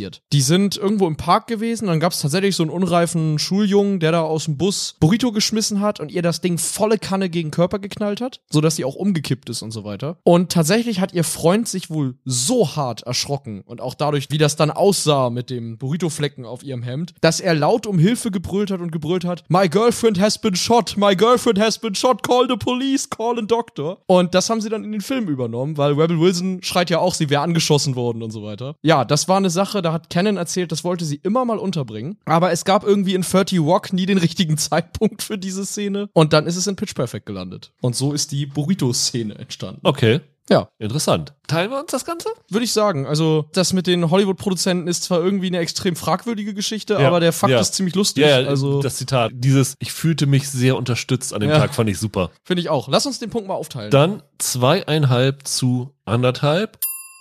Und wir kommen zu den Dreharbeiten vor der Kamera. Was ist bei Pitch Perfect passiert, Michael? Also der eigentliche Dreh fing schon an, da hatten die Dreharbeiten noch nicht begonnen, nämlich während dieses Bootcamps. Der Kameramann des Films, Julio Machead, hatte erzählt, dass sie schon bei diesen Probeaufnahmen, wenn die A cappella geübt haben, das mitgefilmt haben und darauf geachtet haben, dass sie da schon versuchen, die Mitglieder der verschiedenen A cappella-Gruppen einigermaßen schlüssig aufzustellen und da schon so Choreo-Elemente, sag ich mal, mit einfließen zu lassen, damit man sich so ein bisschen die Arbeit spart, das erst am Set tun zu müssen. Das heißt, da hat man dann schon überlegt, welchen Part kriegt Fat Amy in der und der Nummer. Es ist ja auch im Film so, weiß nicht, ob dir das aufgefallen ist, Anna Kendrick arbeitet sich immer weiter nach vorne. Die ist am Anfang irgendwie fast in der letzten Reihe bei der ersten Performance, wo sie mit auf der Bühne ist und dann wird sie immer weiter nach vorne gepackt in die Reihen. Solche Sachen haben sie sich da schon überlegt. Ja, ansonsten waren die Dreharbeiten davon geprägt, dass du hier eben sehr geringes Budget hast. Ich nehme an, da hast du auch gleich bisschen was zu erzählen. Man hat versucht, möglichst ökonomisch sinnvoll zu drehen. Zum Beispiel haben Elizabeth Banks und John Michael Higgins alle ihre Aufnahmen an nur einem Tag gedreht. Man hat halt eben versucht, auf diese Art und Weise Dinge zusammenzulegen. Die Busszene zum Beispiel, wenn die da mit dem Bus zu den Halbfinals fahren, das ist beide Male derselbe Bus von innen. Die haben da nicht zwei verschiedene Busse gehabt, sondern da auch eben zusammengelegt. Und man hat generell erstaunlich wenig Studiobauten gehabt. Also das allermeiste konnte man wirklich diese äh, Uniräume verwenden. Und wenn ich das richtig rausgehört habe aus einem der Audiokommentare, dann sind ausschließlich die Szenen in Anna Kendricks Zimmer. Ist das eine Studiobaute, weil man mit den Kameras sonst keinen Platz in diesen Uniräumen gehabt hätte. Alles andere scheint on location gedreht zu sein. Mit diesen Dormrooms, die es da gibt. Ja. Wenn ich das richtig verstanden und übersetzt habe, ist das in den Büros der Produktionsfirma gedreht worden. Das heißt, die haben die ganzen Produzenten aus ihren Büros rausgeschmissen. Ja, genau, so habe ich das auch verstanden. Ich bin mir aber nicht sicher, ob das wirklich mehrere Büros waren oder ob man einfach einen Raum hat. Nein, ich habe nämlich ein Zitat gefunden. Ich weiß gar nicht mehr von wem es war, aber sie sagte, I made the producers move out, Jason move out, accounting move out, everybody. Every single office was used as a door in that film. Ich habe mich nur gefragt, ob das so richtig ist, weil man ja gar nicht viele dieser Räume sieht im Film. Es sind ja am Ende nur, ich glaube, lass mich lügen, drei Zimmer von tatsächlich von den Studenten, die man wirklich sieht. Kann natürlich auch sein, dass man für verschiedene Aufnahmen verschiedene Räume mehrfach gebaut hat. Aber da würde ich so ein bisschen zweifelnd drauf gucken auf das Zitat. Da habe ich bei Girls United auch was Lustiges, was da irgendwie so thematisch zu passt. Diese Vorsprechszene wo unter anderem diese Stripperin auftritt. Die wurde in einer Turnhalle gedreht von der Academy of Our Lady of Peace, also eine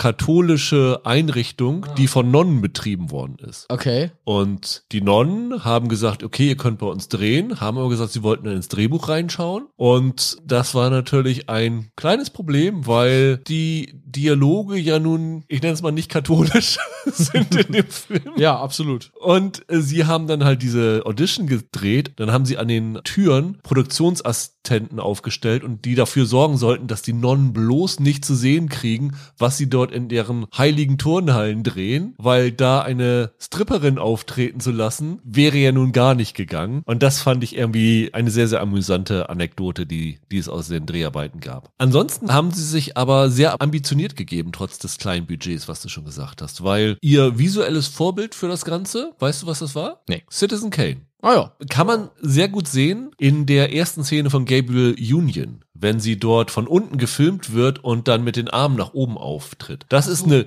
direkte visuelle Referenz an Citizen Kane. Okay, ja. Und sie haben sehr, sehr viel mit Froschperspektiven gearbeitet. Das stimmt, ja, das ist auffällig. Das war das visuelle Vorbild dafür. Lustigerweise hat Roger Ebert irgendwann eine Kritik über einen anderen Cheerleader-Film, Fired Up, gemacht. Und den hat er ziemlich verrissen. Und dann hat er gesagt, dass Girls United der Citizen Kane unter den Cheerleader-Filmen sei. Ah, siehste. Ironischerweise, nachdem er Girls United zuvor zwei Sterne gegeben hatte in seiner Originalkritik damals. Kommen wir später auch nochmal zu. Ebert war ja auch durchaus bekannt dafür, Ja. seine Meinung später nochmal zu ändern. Genau. Was ich noch ganz interessant fand, war, nachdem dieses Drehbuch ja schon abgenickt gewesen ist und vom Studio das grüne Licht bekommen hat, hatte sich Peyton Reed nochmal mit der Jessica Bendinger zusammengesetzt und das Drehbuch überarbeitet. Und in diesem Prozess kam es zum einen dazu, dass eigentlich alle Erwachsenen außer den Eltern von Torrance aus dem Drehbuch geschrieben worden sind. Es gab ursprünglich eine Sache, die den Film noch ähnlicher zu Pitch Perfect gemacht hätte, nämlich es gab noch eine Tanztruppe an dieser Highschool, die auch noch eine Rivalität mit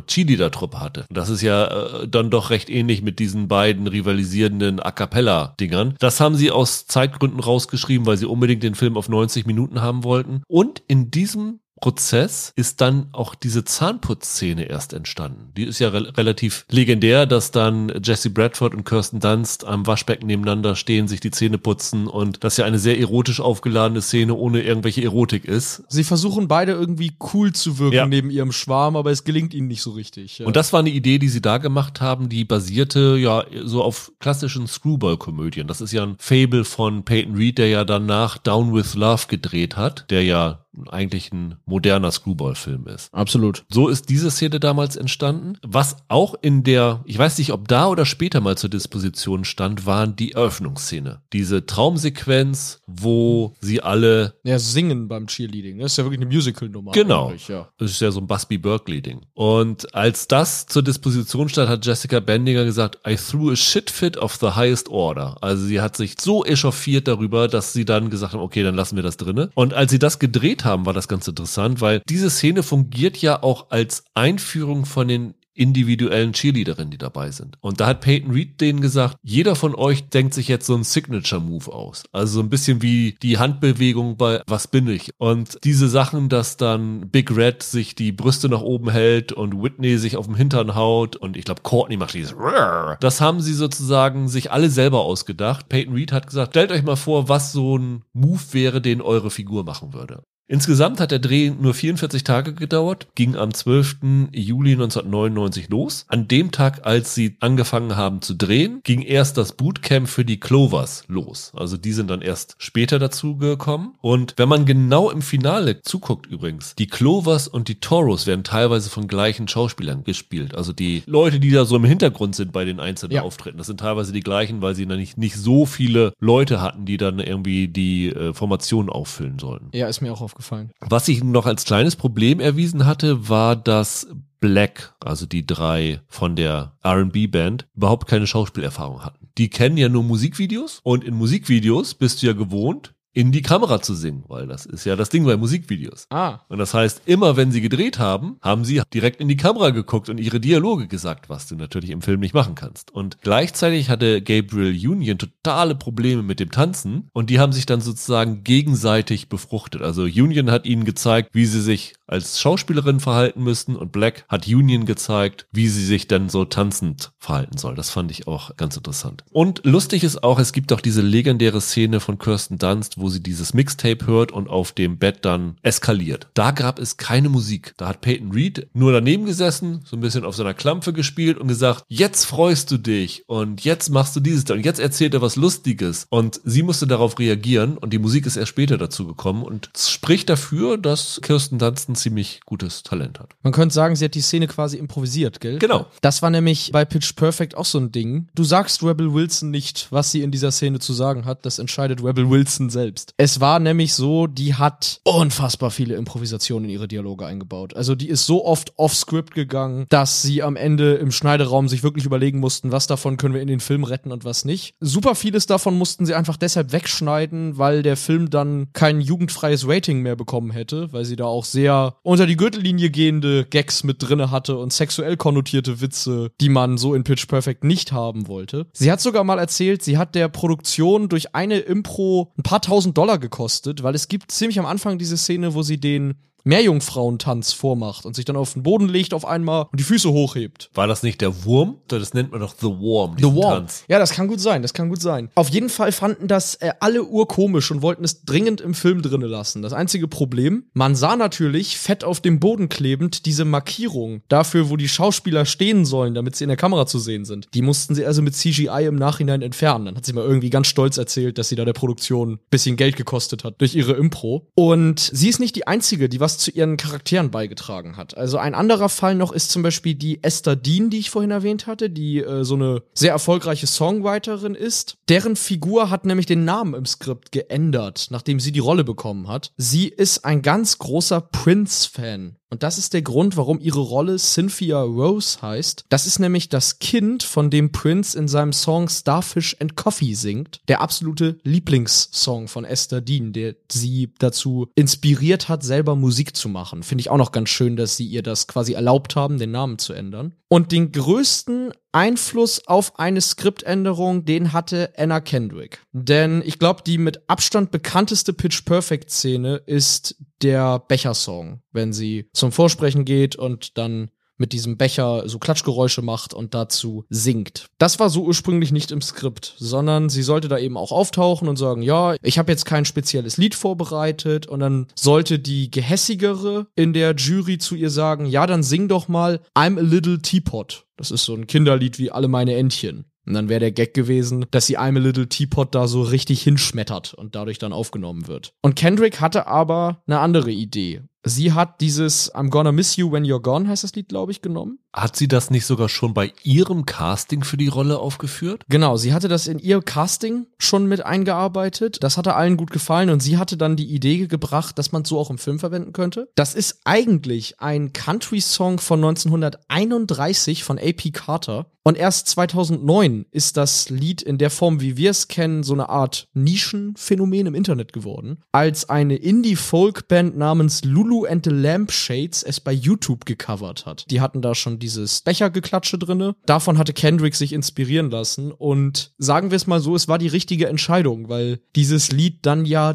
dermaßen durch die Decke gegangen ist. aber erst mit einem Jahr Verzögerung fast, ne? Genau, richtig. Das ist dann aber später in den Billboard-Charts in der Top 10 gelandet. Ich meine, ihr wurden drei Platinschallplatten verliehen am Ende für das Lied. Also es war ein gigantischer Hit. Es ist dann wohl auch durch Pitch Perfect, deshalb mit der Verzögerung, dann von einem Nischenphänomen ein Massenphänomen geworden. Und ich erinnere mich noch dran, als ich zur Schule gegangen bin zu dem Zeitpunkt, jedes Mädchen in meinem Jahrgang hat in den Pausen versucht, diesen Bechersong nachzumachen. Was gar nicht so einfach ist. Ich habe es auch mal probiert. Das Timing hinzukriegen ist doch relativ schwierig. Plus, du hast vorhin erwähnt, bei Girls United war mal geplant, diese Opening-Szene rauszuschneiden und man hat sich dann doch dagegen entschieden, Gott sei Dank. Bei Pitch Perfect ist hinterher ziemlich viel geschnitten worden. Und zwar ist eine Figur massiv runtergekürzt worden in ihrer Erscheinung. Es gibt einen der Troublemakers. Der wird gespielt von Michael Viru, geschrieben V-I-R-U-E-T. Im Abspann heißt seine Rolle Unicycle, also Einrad. Und das hat folgenden Grund. Es sollte den Running Gag geben, und so haben sie es auch gedreht, dass dieser Typ in jeder Szene, in der er auftaucht, Einrad fährt. Außer wenn er auf der Bühne mit den Troublemakers auftritt. Aber er sollte in jeder noch so bekloppten Situation, ob jetzt irgendwie auf so einer Gartenparty oder so, immer auf dem Einrad sitzen. Wie hätte er denn im Whirlpool Einrad gefahren? Das ist eine gute Frage. Wenn er nicht fahren konnte, sollte er es tragen oder so. Also zum Beispiel, wenn sie die Treppe runtergehen oder wenn sie da bei der Audition alle sitzen, dann hat er es halt auf dem Arm. Das Problem ist, dadurch, dass er im Film von den anderen nie als Unicycle angesprochen wird, fand das Testpublikum das nicht lustig, sondern war eigentlich nur sehr verwirrt, was das soll. Also hat man den, soweit es geht, aus dem Film geschnitten und hat dann in Szenen, wo die Troublemakers zusammen irgendwo zu sehen sind, extra Ausschnitte gewählt, dass man ihn möglichst selten sieht. Aber in einer Szene fährt er noch, ne? Exakt. In der ersten Szene, da sieht man ihn Einrad fahren und wenn man genau drauf achtet, hat er wirklich in jeder Szene, in der man ihn sieht, das Einrad dabei. Gut, dass du es angesprochen hast. Auch in der Whirlpool-Szene, wenn man ganz genau hinguckt, neben ihm aus dem Wasser ragt der Okay. Sattel vom Einrad hervor. Finde ich sehr schön. Ja. Ein Schnittding habe ich auch noch. Es ist auch nur eine Kleinigkeit, passt auch zum Whirlpool. Es gibt in der Szene, wo sie in dem Umkleideraum von den Toros sind. Das ist ja so eine Hommage an diese Exploitation Cheerleader Movies der 70er. Da geht dann ja die Big Red durch und sammelt die Stimmzettel ein von allen, wer die neue Kapitänin werden soll. Diese Szene wollten sie ohne Schnitt drehen. Es gibt auf der Blu-ray tatsächlich die Extended Szene, also der, der beste Versuch, den sie hingekriegt haben. 21 Mal haben sie das Ganze versucht. Es hat nie geklappt. Entweder hat sich irgendjemand versprochen, einmal ist die Kamera gegen den Spind gefahren und all so ein Krams. Und irgendwann haben wir gesagt, nee, also wir haben jetzt nicht so viel Zeit und so viel Geld. Wir machen da jetzt einen Schnitt rein und machen das aus zwei Szenen zusammen. Deswegen so das große cineastische Experiment von Peyton Reed hat da nicht geklappt und sie mussten dann einen Schnitt reinbauen. Kommen wir zu unserem fünften Duell, Michael. Das Duell heißt Sozialkunde. Was ist denn so das Amüsanteste, was du bei Twitter, Reddit, wo auch immer im Internet gefunden hast? YouTube, da habe ich es gefunden. Okay. Und zwar, ich habe es nicht für diesen Podcast gefunden. Ich kenne dieses Video länger, als ich den eigentlichen Film kenne. Das war mal so ein viraler Hit im Internet. 2013 oder 14 gab es diesen Dokumentarfilm Room 237, der sich auf den Film Shining bezieht und eine Parodie auf Verschwörungstheorien war. Da wird in 90 Minuten der größte Quatsch über Shining erzählt, dass da die Mondlandung und die Ermordung von JFK und was weiß ich nicht alles drin ist und die Illuminaten und bla. Und darauf aufbauend gibt es einen siebenminütigen YouTube-Clip, der heißt Pitch Perfect 237. Und als Parodie auf Verschwörungstheorien wird Pitch Perfect da als ein Film interpretiert, der wirklich sehr wilde Ausmaße annimmt. Anna Kendrick ist in diesem Video das brillante Mastermind hinter den unterbewussten Botschaften, die Pitch Perfect aussendet. Und der Film soll unter anderem laut diesem Video, das wie gesagt spaßeshalber gemeint ist, sowohl 9-11 thematisieren und die verschiedenen Verschwörungstheorien um diesen Anschlag bis hin dazu, dass enthüllt werden soll, wer John F. Kennedy wirklich ermordet hat und so weiter. Das ist ein total irres Video. Ich bin wieder bei Twitter fündig geworden. Und zwar ein Tweet von Gus Kenworthy. Das ist ein, ich glaube, ein Snowboarder, der auch bei den Olympischen Spielen mal Silber gewonnen hat, der hat am 15. Januar 2019 ein Foto von Donald Trump gepostet. Donald Trump im Weißen Haus steht vorm Kamin mit seiner debil grinsenden Gesicht und hat die Arme angewinkelt und die Hände nach links und rechts ausgestreckt und Gus Kenworthy hat einfach geschrieben, These are not spirit fingers. These are Ah. spirit fingers. Okay, also an, angesprochen Trainer. auf diesen Sparky Polastri, weil die Geste, die Trump macht, ist wirklich so wie der Sparky, Ja. der da sagt, hier, das sind spirit fingers. Und das fand ich irre lustig, weil das mit dem Bild so gut zusammenpasst. Fand ich herrlich. Wie hast du das gefunden? Ist das mit einem Hashtag für Bring It On oder Nein. so verlinkt? Oder ich Zufall? glaube, ich habe nach Spirit Fingers gesucht. Ah, okay. Ich habe tief recherchiert. Ich habe auch noch andere Sachen gefunden, die ich dann später mal bringen wollte, aber das hier passt. Ich habe jetzt dein Video noch nicht gesehen. Ja, musst du dir irgendwann mal angucken. Ist wirklich, es ist sehr, sehr lustig. Das heißt, besser als Trump Spirit Fingers? Ich finde schon, ja. Es ist wirklich so ein Highlight im Internet für mich. Dann zweieinhalb zu zweieinhalb Yes. Ausgleich. Cool.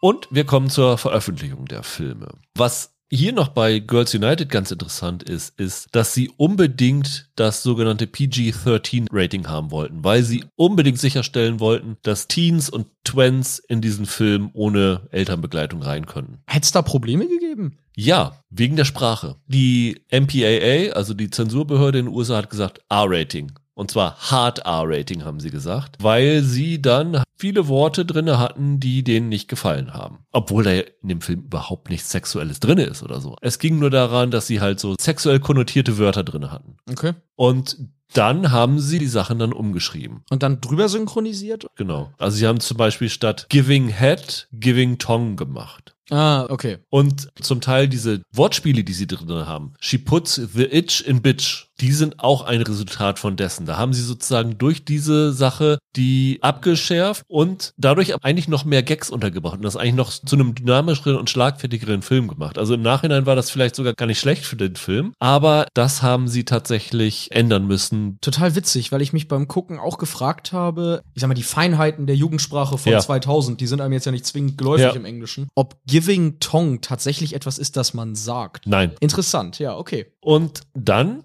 gab es ja noch das Problem, dass der Film Cheer Fever von Anfang an geheißen hat, von der ersten Drehbuchfassung, aber das ist nur ein Arbeitstitel. Und dann haben sie gesagt, was für einen Titel machen wir denn jetzt? Aber Cheer Fever wäre doch total okay gewesen. Ja, aber den wollten sie absolut nicht haben. Die wollte das Studio nicht haben. Und dann gab's schon während der Dreharbeiten den Aufruf an alle, die da beteiligt waren, wenn ihr Ideen für einen Titel habt, werft die rein und dann gab's das große Brainstorming. Und in diesem Buch von äh, Casey Wickman gibt's eine Liste mit allen Titeln, die da drinne waren. Ich lese mir nur mal ein paar vor. Pomorama, erinnert mich an hier diesen deutschen Pornorama-Film. Be Aggressive. Groove Me Baby. Mit Bruce Campbell dann aber, ja.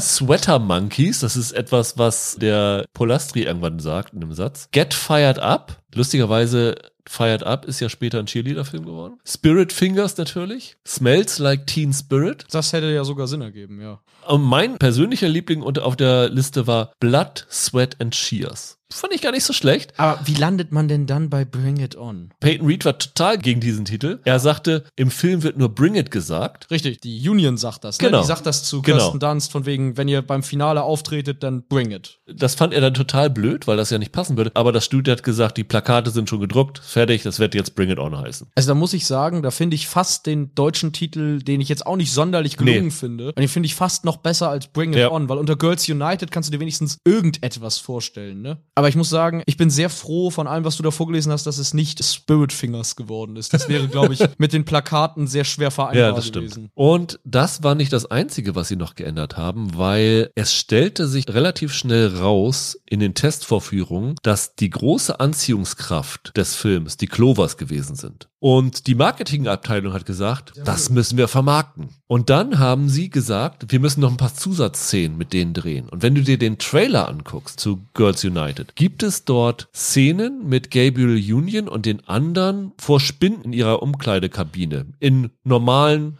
Alltagskleidung. Plus eine Szene, in der Union jemanden küsst. Ne? Exakt. Und das wurde nachträglich gedreht, nie mit der Absicht, das irgendwie im Film unterzubringen, sondern wirklich nur für den Trailer, um diese Zielgruppe, der das gefiel, anzuteasern. Aber wie absurd eigentlich, weil der Zielgruppe, der das gefiel, der gefiel es ja, nachdem sie den Film gesehen Ja. hat. Als Köder für den Film ist das ja fast ein bisschen merkwürdig. Ja, aber sie haben gemerkt, dass das so eine große Anziehungskraft ist und sie wollten das unbedingt im Trailer vermarkten, um halt mehr Leute da reinzubringen. Du musst ja die Leute dazu kriegen, in den Film zu gehen. Die Testvorführungen sind ja Leute, die sind eingeladen und die reagieren dann darauf, ob ihnen das gefallen hat. Das heißt ja aber nicht, dass sie automatisch da reingehen würden. Und wenn in dem Trailer nur Kirsten Dunst und die anderen drinne gewesen wären, hätte das vielleicht nicht funktioniert. Und Gabriel Union hat irgendwann in einem Podcast gesagt, we ran a full-scale scam. Also sie haben wirklich so einen Betrug mit dem Trailer gemacht. Und sie war da auch überhaupt nicht happy. Sie hat im Nachhinein auch einige kritische Sachen zu diesem Trailer und auch zu diesen Figuren und sowas gesagt. Aber das ist tatsächlich was gewesen, wo sie gesagt haben, das ist die Zielgruppe, die wird uns richtig Geld reinspülen. Und im Nachhinein hat die Marketingabteilung absolut recht gehabt, weil das ist gerade in Stadtteilen und Orten mit großer afroamerikanischer Bevölkerung ein Riesenhit gewesen. Aber das ist kein feiner Zug mit dem Trailer und es wäre heute ja auch verboten. Es gibt ja mittlerweile so Gerichtsurteile, dass das halt Publikumsbetrug ist. Ja, also das waren die Sachen, die gemacht worden sind nach dem Ende der Dreharbeiten, bevor veröffentlicht wurde. Gab es sowas auch bei äh, Pitch Perfect? Nee, hat eigentlich eine ganz normale Veröffentlichungsgeschichte gehabt, ist auch pünktlich fertig gewesen und kam im Oktober 2012 in den USA ins Kino. War der auf Nummer eins in den USA? Nee, der ist auf Nummer drei gestartet hinter Taken 2 und Hotel Transsilvanien. Okay, Taken 2 ist natürlich eine große Nummer gewesen. Interessant war aber, am Eröffnungswochenende war das Publikum in den USA zu 81 Prozent weiblich. Das ist wohl dermaßen ungewöhnlich. Selbst Filme wie zum Beispiel Twilight oder Shades of Grey hatten keine so große Gewichtung des weiblichen Publikums in den ersten Tagen. Also man hatte genau das Publikum erreicht, das man erreichen wollte, kann man sagen. Ne?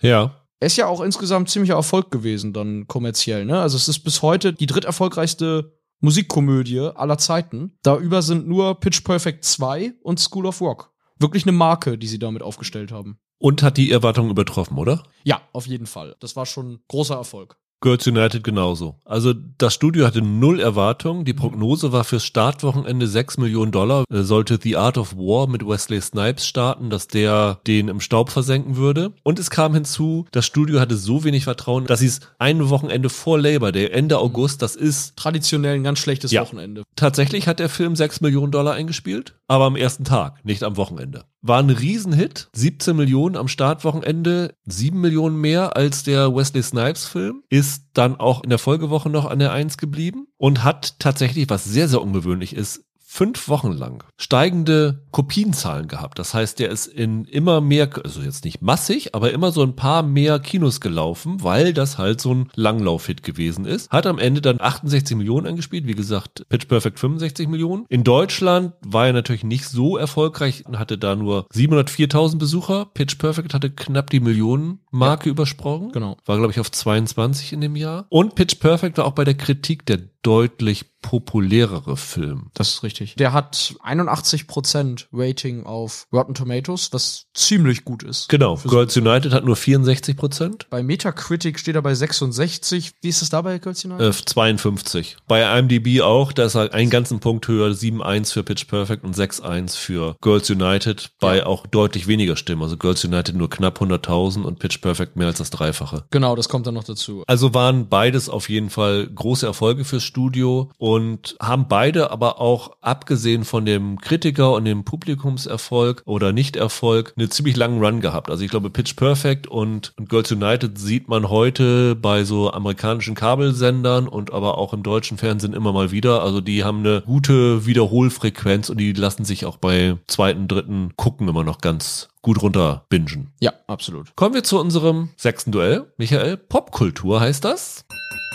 Darin Schauen wir nach, wo sich die Filme später in Serien, Film, Musik popkulturell manifestiert haben. Was hast du da bei Pitch Perfect zu bieten? Auf Shudder, die gibt's nur in den USA. Ist das ähm, nicht dieser Horror? Genau, Horror und, und Thriller Streamingdienst. Ich glaube, der gehört AMC. Gibt es einen Kurzfilm von 2017, der heißt It Perfect. Und der handelt davon, dass während der Audition für so eine A Cappella-Gruppe wie bei Pitch Perfect Pennywise, der Clown aus It, auftritt und sich bewirbt auf eine Rolle in dieser A Cappella-Gruppe, was er natürlich in Wahrheit, wie man vermuten könnte, nur tut, um die danach alle umzubringen. Aber nein, das endet in einer wirklich sehr, sehr lustigen Dance-Nummer und die singen da alle zusammen. Ist sehr lustig, gerade die Stimme, mit der der Clown dann singt, ist wirklich hochunterhaltsam. Den habe ich irgendwo auf YouTube gefunden und ich habe lange nicht mehr so gut gelacht wie bei dem Ding. Also ich fand den Kurzfilm ehrlich gesagt fast lustiger als ganz Pitch Perfect. Ich fand den super witzig. Ja, keine Ahnung, wer auf die Idee gekommen ist mit Pennywise und Pitch Perfect. Aber wenn man das auf YouTube mal eingibt, die Idee hatten dann doch einige. Es gibt sehr viele Parodien des Films, in die irgendwie Pennywise mit reingeschnitten wird. Ich weiß nicht, warum das offenbar für viele Leute so nahe liegt. Mir wäre das nicht eingefallen. Das zu googeln und auf YouTube einzugeben, hat mich sehr, sehr lange durchs Internet geführt und ich habe sehr viele Stunden, mehr als ich zugeben möchte, damit verbracht. Ich habe zwei Sachen, die ich beide ganz gut finde. Das eine ist eher visuell geeignet, das andere ist eher Podcast geeignet. Das, glaube ich, bekannteste ist, es gibt ein Musikvideo von Ariana Grande, das ja. heißt Thank You Next. Da hat sie sehr, sehr viele Teen-Romcoms verarbeitet, also 30 über Nacht, auch wieder Girls Club und zu großen Teilen auch Girls United. Also die Zahnputzszene und die Kirsten Dunst tanzend auf dem Bett-Szene sind alle in diesem Musikvideo drinne. War ein riesenpopuläres Musikvideo, hat auch die Suchanfragen für Bring It On im Internet nochmal wieder gesteigert. Aber ich bin ich und es gibt eine Sache, die muss ich einfach hier an dieser Stelle bringen. Und zwar in einer Folge von Ted Lasso. Habe ich mir gedacht, dass du das Es nennst. gibt eine Sache und das ist total bizarr. Es gibt eine Pressekonferenz, wo Ted die ganze Zeit Fragen bekommt. Und wenn du die im Deutschen anguckst, dann sagt Ted Lasso dem Journalisten, sie sehen aus, als hätten sie eine richtig gute Frage.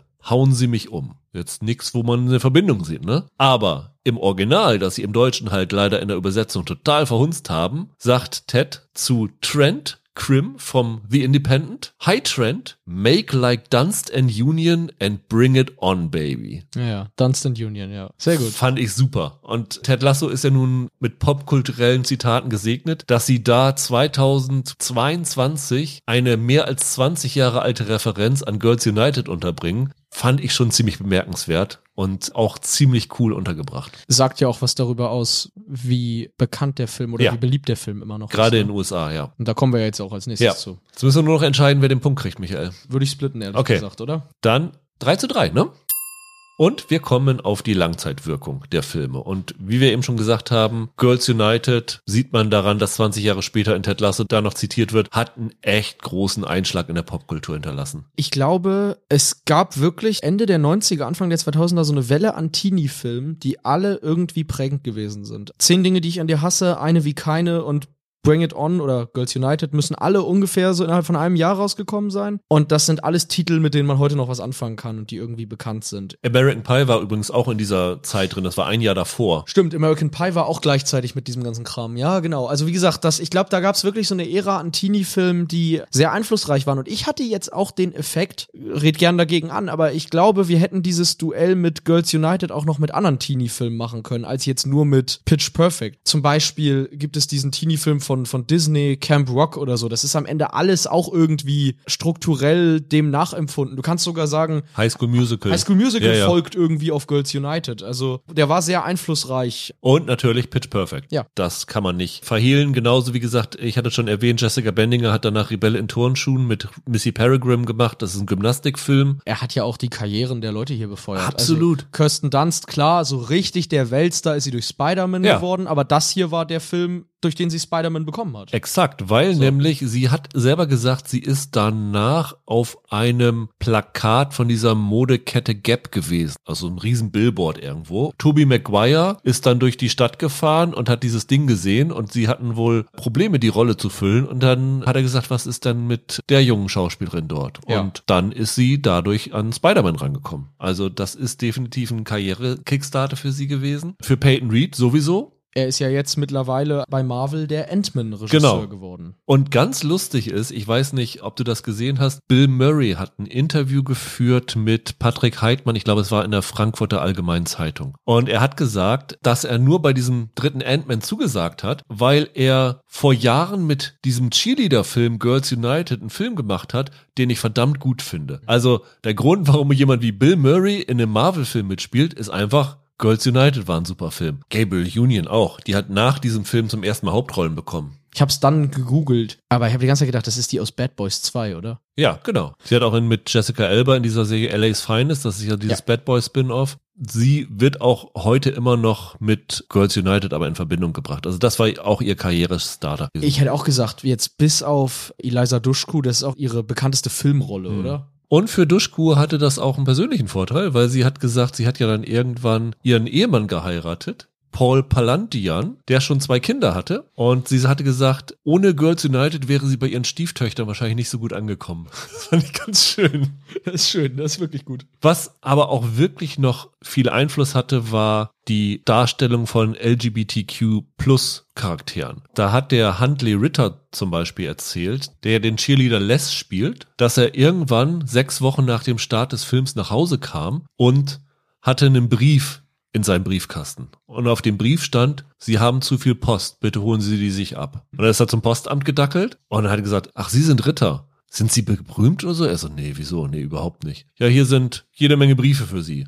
Und dann hat er, meinte er, einen ganzen Kofferraum seines Autos voll mit Briefen gehabt, das alles Fan- und Dankesbriefe aus der LGBTQ Plus Bewegung waren, die ihm dafür gedankt haben, dass er halt so eine wegweisende Figur dafür war, dass halt viele sich zum ersten Mal auf der Leinwand entdeckt haben. Das ist in dem Film gar nicht so eindeutig. Am Ende spricht er ja diesen anderen Cheerleader an. Aber das zeigt auch, wie viel Schindluder Hollywood bis zu der Zeit mit homosexuellen Figuren getrieben hat. Auch bis heute eigentlich, dass das ja totale Unterrepräsentation war, dass jetzt wirklich so eine kleine Figur in einem relativ erfolgreichen Film dazu geführt hat, dass viele wirklich happy waren, sich da in diesem Film wiederzuentdecken. Wirklich interessant, wenn man den heute guckt. Es ist ja kaum im Film, es ist ja, Ja. wirklich nur so ganz nebenbei irgendwie. Krass. Und was sich auch noch verändert hat, ist, der Film hat den Blick auf Cheerleading total geändert. Mehr als sportliche Anerkennung Genau. dafür. Ne? Das war vorher so als weißt du, belächelt, Lakers Girls, die irgendwie Ja, mit ja. ihren Pompons das Team anfeuern. Genau. Aber dieser sportliche Aspekt ist zum ersten Mal sichtbar geworden. Und die andere Langzeitwirkung sind halt die Fortsetzungen. Haben wir vorhin schon erwähnt, 2012 das Musical unter anderem von Lin-Manuel Miranda geschrieben, vor Hamilton noch. Und die sechs Direct-to-Video-Fortsetzungen, weil das Studio eine Kinofortsetzung abgelehnt hat. Alle waren bereit, eine Fortsetzung zu machen, aber da damals DVD auf einmal groß gewesen ist und Girls United auf DVD ein ziemlich Erfolg war, haben sie gesagt, oh, das ist das Ideale,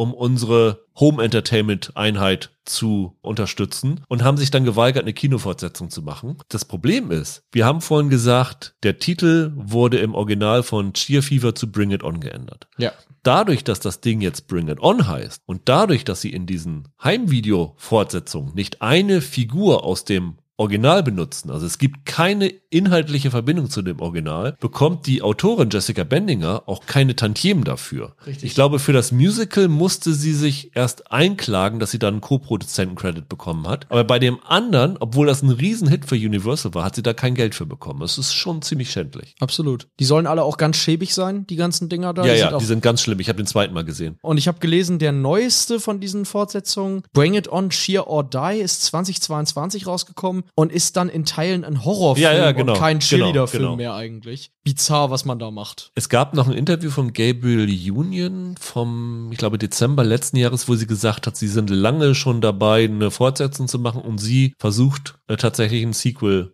zu lancieren. Also ein echtes Sequel zum Original. Aber das ist schon so lange immer mal unterschwellig angedeutet worden. Ich weiß nicht, wie viel Wahrheit da dran ist. Wenn du heute dann Kirsten Dunst und Eliza Dushku und Gabriel Union zurückbringst, hätte ja eine ganz andere Star Klar, Power, klar. als das Original hatte. Bei Pitch Perfect hatte Universal dann dazugelernt und das Ganze dann doch im Kino gelassen für die Fortsetzung, ne? Ja, genau. Teil 2 und 3 sind auch beide im Kino gelaufen. Teil 2, wie gesagt, hat den Erfolg des ersten Teils nochmal bei weitem übertroffen. Bis heute die erfolgreichste Music-Comedy überhaupt. Der kam auch noch gut an. Der dritte Teil hat die, das ganze Franchise dann so ein bisschen an die Wand gefahren, kann man sagen. Der kam wahnsinnig schlecht weg, hat sehr miese Rezensionen bekommen und lief dann auch finanziell enttäuschend im Vergleich zu den beiden Vorgängern. Aber insgesamt hat man da halt auch ein Franchise losgetreten mit einem wirklich großen Namen. Wie gesagt, es gibt diese Serie jetzt, Bumper in Berlin. Ja, und der Film war der große Durchbruch für Rebel Wilson. Also, wenn du dir mal anguckst, für was für Awards Pitch Perfect nominiert war, dann hat die zig Nominierungen bekommen, immer für Best Breakthrough Performance. Bei den MTV Movie Awards hat sie das sogar gewonnen. Bei den Teen Choice Awards haben sie damals viel gewonnen. Was jetzt Preise sind, die man sonst gern belächelt, aber die man ja natürlich auch dafür kriegt, dass man eben bei der gewollten Zielgruppe irgendwie einen Nerv getroffen hat. Fast noch erfolgreicher als der Film war, wie gesagt, der Soundtrack, also dieser Cup-Song ist komplett durch die Decke gegangen, ist einer der großen Musikhits von 2013 gewesen.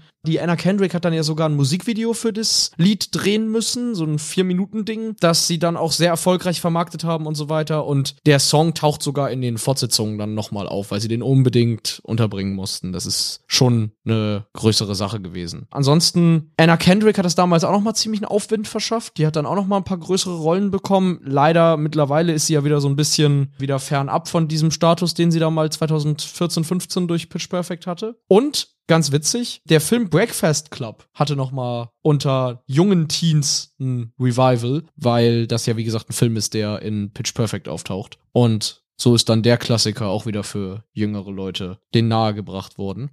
Also beide doch durchaus ihre Spuren hinterlassen, wobei natürlich Pitch Perfect, dadurch, dass er zwölf Jahre weniger Zeit hatte, natürlich noch nicht so ganz den Impact zeigen kann, aber beides tatsächlich nicht spurlos versandet. Kommen wir zu unserem siebten Duell, Michael, das heißt, wie so oft, Ansichtssache, wo wir die schrägsten Kritiken aus der damaligen Zeit, vielleicht auch aus heutiger Zeit, gefunden haben. Was ist dir da untergekommen bei Pitch Perfect? Ja, ich vermute, du kommst jetzt gleich mit Roger Ebert an, ne? Nee, tatsächlich nicht. Aber ich habe natürlich das Problem bei 64% Rotten Tomatoes, was ist eine abweichende Kritik, ne? Also Das ist ja fast äh, 50-50 so ungefähr. Ja, weil ich habe gesehen, wir haben beide Filme, die der Ebert nicht so richtig gut fand. Dein Film hat zwei Sterne von ihm bekommen und meiner auch. Also Ja, mein Punkt, was ich zu Ebert nur sagen wollte, war, Roger Ebert ist ein Nachbar, also nicht direkt, aber so indirekt, von dem Vater von Jessica Bendinger, der Drehbuchautorin. Ach was, okay. Und der Vater ist dann irgendwann mal durch die Stadt gegangen und hat Roger Ebert in dem Lebensmittelladen getroffen und hat ihn zur Sau gemacht, warum er den Film seiner Tochter so schlecht besprochen hätte.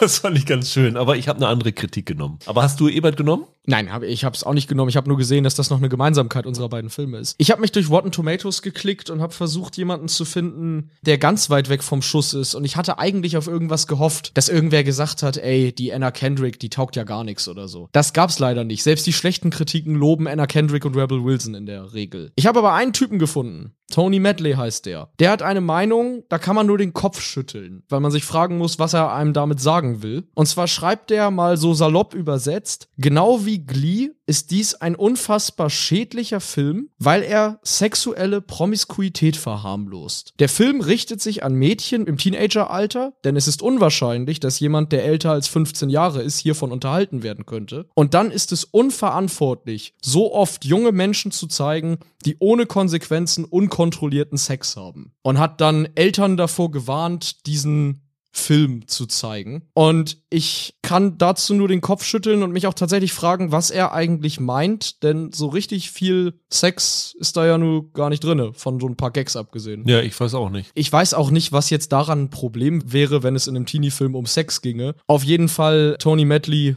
Schäm dich für sowas. Das ist wirklich ein Pamphlet, das kann man kaum als Kritik bezeichnen. Ich habe eine Kritik von einem Mann namens Elias Savada ja. von einem Magazin namens Nitrate Online auch von 2000. Okay. Das ist ganz wichtig, dass es aus dem Jahr 2000 ist, weil der Typ schreibt erstmal, Girls United ist ein vergessenswerter, abgedroschener Versuch. Ein anmaßender Wohlfühlfilm, der ein blubbriges Chaos ist. Okay, sehe ich nicht so, aber kann man natürlich schreiben. Ja, aber wegen. dann kommt Girls United, Peyton Reeds zweitklassiges Spielfilmdebüt, wird vergessen sein, sobald das Schuljahr beginnt. Ja, Pech, das ist doof gelaufen. Wir haben jetzt 22 Schuljahre später und es ist gerade ein Buch über Bring It On rausgekommen. Der Film hat, wenn du mal die Google-Trends anguckst, immer mal wieder so Spitzen, wo der immer wieder angefragt ist. Der Film ist absolut nicht tot zu kriegen und die Kritik ist auch nur noch zu finden, wenn man übers Webarchive geht. Also ich werde den Link zum Webarchive auch auf filmduelle.de verlinken, wo ihr ja auch alle Infos zu unseren Duellen nochmal nachlesen könnt. Von daher, das ist definitiv widerlegt worden was er hier schreibt. Ja, den Punkt gebe ich auch dir, weil ich glaube, selten lag ein Kritiker in diesem Duell so falsch wie der. Das ist nur Exakt. wirklich ganz daneben. Dann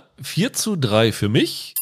Und wir kommen zu unserer Einschätzung zu den beiden Filmen. Du hast ja jetzt nun beide Filme zum ersten Mal ja. gesehen mit Abstand von einer Stunde. Wie fandest du die beiden? Ich glaube, nach den ersten drei Minuten von Girls United dachte ich, oh Gott, oh Gott, was, was tust du mir hier an, weil ich ja auf so Highschool-Filme eigentlich total allergisch reagiere. Und die haben diese Musical-Nummer, dann ist sie doch nackt vor der Schule und wacht dann auf und dachte ich, oh Gott, nein. Aber das Ding hat mich dann irgendwann bekommen. Und das liegt zum Großteil an zwei Faktoren. Der eine Faktor ist, dieser Film ist wahnsinnig gut besetzt. Jeder hier ist absolut on point. Also Kirsten Dunst ist sensationell in dieser Rolle. Ich finde Gabriel Union klasse, Eliza Duschku auch und ich glaube, ich habe es dir auch schon mal erzählt. Diese Szene, wenn Torrance und ihr Schwarm nebeneinander stehen und Zähne putzen. Ja, die wir vorhin erwähnt haben. Die gucke ich mir auf YouTube aktuell ständig wieder an. Das ist Comedy Gold. Wie die beiden wirklich versuchen, so cool wie möglich zu wirken und das halt überhaupt nicht funktioniert. Und der andere Faktor. Überraschenderweise hat dieser Film mehr zu sagen, als ich dachte. Denn was die weiße Cheerleader-Truppe über Jahre gemacht hat, ist, die haben der schwarzen Cheerleader-Truppe ihre Nummern geklaut. Die haben da also letztlich so eine Form von kultureller Aneignung gemacht. Ganz genau. Und der Film behandelt das auch mit einer ziemlichen Ernsthaftigkeit. Also Union geht dann ja irgendwann zu der Dunst und sagt, sag mal, jedes Jahr kommt ihr und wie so ein Kuriositätenkabinett und klaut uns unsere Nummern und stellt die aus und kaum tanzen das ein paar weiße Mädchen, er gewinnt ihr Awards damit und landet Erfolge und so ja. weiter. Und das hat mich überrascht und ich finde, der Film bringt das auch sehr schlüssig zu Ende. Das ist ziemlich gut geschrieben. Das ist auch ungewöhnlich tiefsinnig für so einen Film. Das ist, was ich vorhin meinte, ich hätte noch ein paar andere Sachen bei der Popkultur-Kategorie gehabt. Ja. Wann immer es zu so einer kulturellen Aneignung kommt, wirkt bei Twitter gerne auf Girls United verwiesen. Es gibt zum Beispiel einen Fall, da hat eine Influencerin namens Addison Ray einen Auftritt bei Jimmy Fallon gehabt und hat da getanzt und hat da Sachen vertanzt, die eine schwarze TikTokerin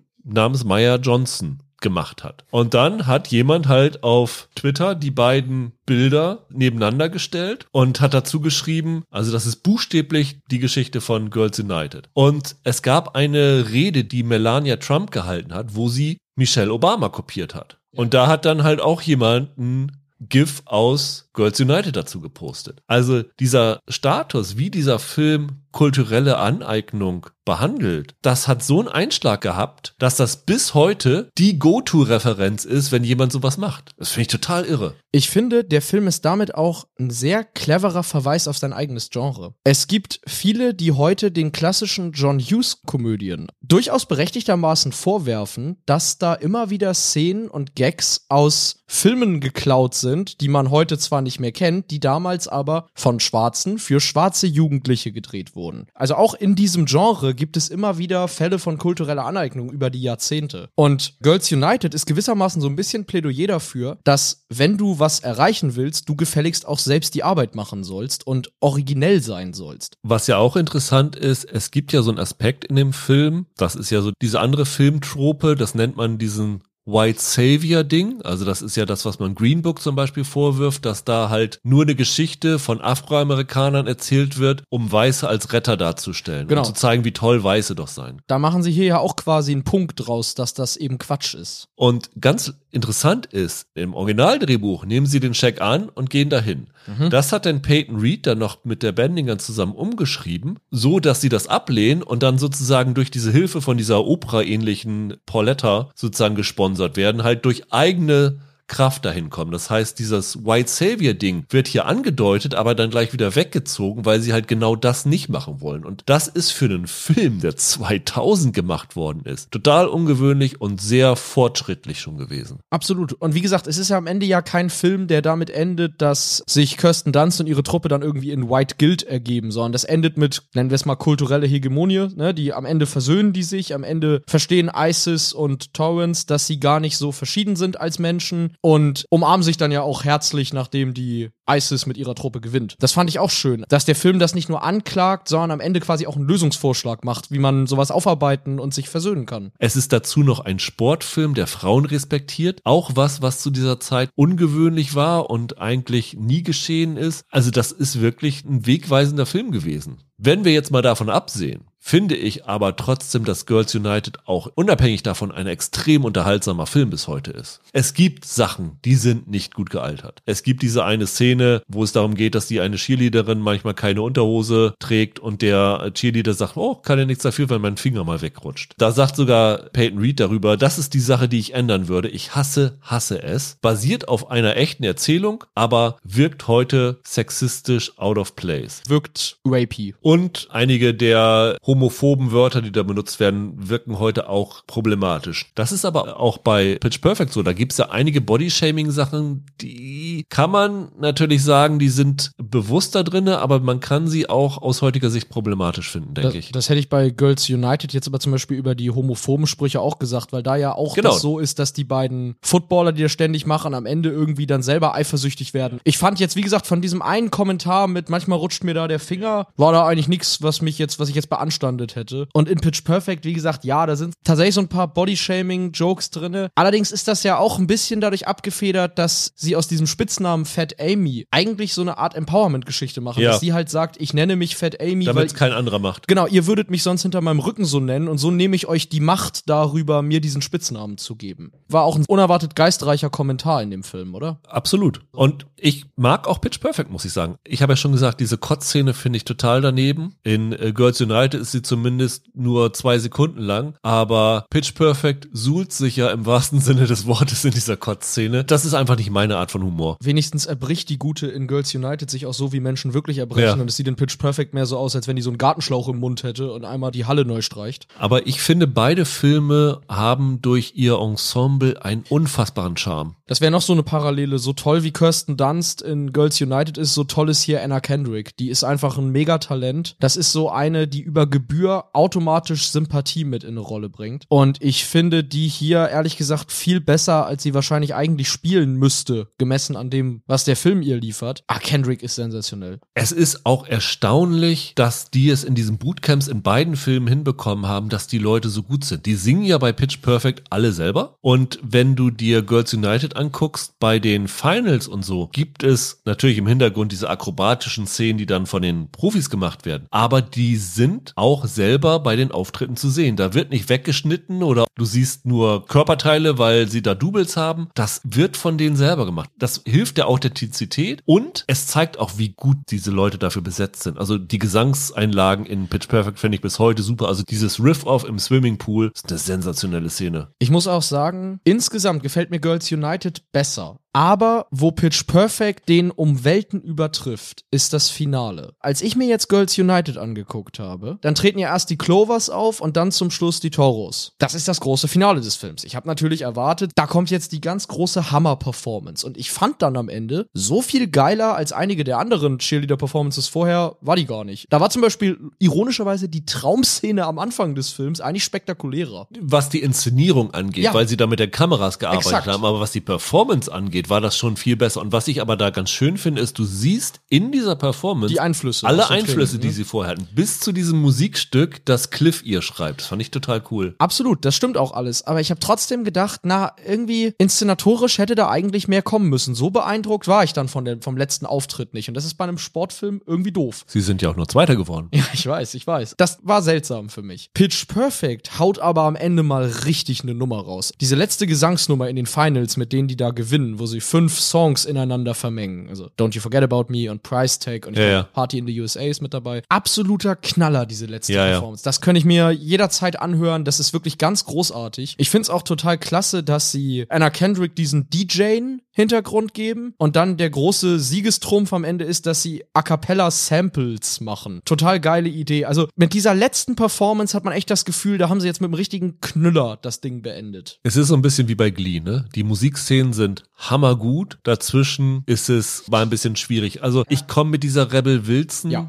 Rolle nicht klar. Also jetzt gar nicht mit ihr, sondern mit dem Humor, der da benutzt wird. Das ist einfach nicht mein Nee. Spaßlevel. Überhaupt nicht. Der Humor in Pitch Perfect funktioniert meistens nicht für mich. Also Rebel Wilson macht ja hier die Jokes, für die man sie mittlerweile auch irgendwie kennt. Das ist viel zu überdreht, das ist mir zu hibbelig, das ist dann vielleicht auch tatsächlich manchmal ein bisschen zu offensiv sexuell. Daran ist an sich nichts problematisch, aber wenn halt jeder zweite Witz darauf abzielt, dass die Sex haben oder gerne hätten, irgendwann wird's lame. Anders als mit diesen Cheer-Sprüchen ging es mir auch irgendwann derbe auf den Geist, dass sie vor jedes Wort Acker setzen. Ah, Ich fand es nicht schlimm, aber es war ganz offensichtlich davon inspiriert von einem Film, den ich halt zwölf Jahre länger kenne Ja, ja. und zwölf Jahre länger liebe. Ich fand es nicht störend, aber ja, es ist nicht besonders originell. Es ist ein Film, du sitzt auf dem Sofa und wippst bei den Gesangseinlagen Ja, genau. mit. Beim Finale, bei den Riff-Offs, bei den vorherigen Szenen auch. Das ist toll choreografiert, toll komponiert. Total faszinierend dabei, Anna Kendrick ist auch die einzige, die sogar am Set live gesungen hat. Ja, das Erstaunliche ist ja, Kendrick hat ja als Zwölfjährige schon eine Tony-Nominierung mal gehabt, ne? Also die kann ja wirklich singen gut. Ja, absolut. Und zwei Jahre nach Pitch Perfect hat sie in der Musical-Verfilmung Into the Woods mitgespielt, wo sie eine der höchsten Musical-Nummern überhaupt singt. Also Kendrick ist für mich hier das Powerhouse, so wie es Kirsten Dunst halt in Girls United ist. Nur, dass Girls United mir im Humor besser gefällt und keine Figur hat, die das Ding so runterzieht für mich wie Rebel Wilson. Plus Pitch Perfect hat, abseits davon, dass es halt ein sympathischer Teenie-Film ist, nichts zu sagen. Und das hat Girls United eben schon. Da ist einfach mehr Futter dran. Also wie gesagt, ich finde auch Girls United, da erkenne ich sofort, warum das so ein Kultfilm geworden ist, weil der sogar mir dann richtig gut gefallen hat, obwohl ich auf diese Art Film eigentlich sonst nicht ab kann. Und Pitch Perfect hat geile Musik und der Film drumrum ist ein bisschen schwach insgesamt. So. Und bei Girls United, auch wenn du die Anfangssequenz doof fandest, ich liebe die Eröffnungssequenz und ich liebe, liebe, liebe den Abspann. Ey, Mickey, wenn alle dazu tanzen, das fand ich so fantastisch. Das war, hat mich damals im Kino schon so mitgerissen. Gut, dass du den Abspann erwähnst. Wir haben es noch gar nicht gesagt. Im Abspann gibt's Outtakes. Das gibt's bei Pitch Perfect dann ja auch. Ist Ja, geme- stimmt. Auch noch eine Gemeinsamkeit der beiden Filme. Fand ich auch ganz lustig. Und gerade die äh, Outtakes aus Girls United sind teilweise zum Schießen. Also da siehst du ja in einer Szene, wie Kirsten Dunst, als sie Elijah Dushku da zum Auto verfolgt und sie anschreit und so, wie sie partout es nicht hingekriegt haben, diese Szene ohne Lachen zu filmen. Und ein netter Rausschmeißer. Mit beiden Filmen kann man viel Spaß haben.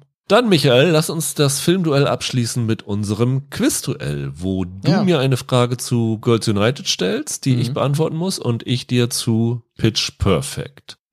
Soll ich mal den Anfang machen? Hau ran. Es steht 4 zu 3, also ich muss nur einen Punkt machen, um Ja. zu gewinnen. Wie ist der Spitzname Fat Amy entstanden? Wenn ich mich richtig erinnere, also irgendwo habe ich das gelesen, ich hoffe, es stimmt auch, sonst lege ich mich jetzt voll in die Nesseln, dass das der Spitzname war, den sich die für den Film mal angedachte Amy Pöhler selbst gegeben hat, als sie schwanger wurde. Da hat sie sich selbst als Fat Amy bezeichnet und das ist dann am Ende der Name für Rebel Wilsons Figur geworden. Ja, genau. Das ist die, das ist der Hintergrund gewesen. Amy Pöhler ist ja befreundet mit Kay Cannon und hat sich selber so genannt und auch übrigens mit der gleichen Begründung, wenn ich mich selber so nenne, dann nehme ich allen anderen den Wind aus den Segeln, die können sich dann nicht mehr darüber lustig machen. Und genau das haben sie dann hier so übernommen. Ja. Damit gleichst du auch, Michael. Dann muss ich jetzt deine Frage beantworten. Und zwar, das habe ich irgendwo gelesen, dass das später mal rauskam. Du hast vorhin erwähnt, Gabriel Union, die plant so ein richtiges Sequel zum Film und so weiter. Und ursprünglich sollte da auch was angeteasert werden im Film.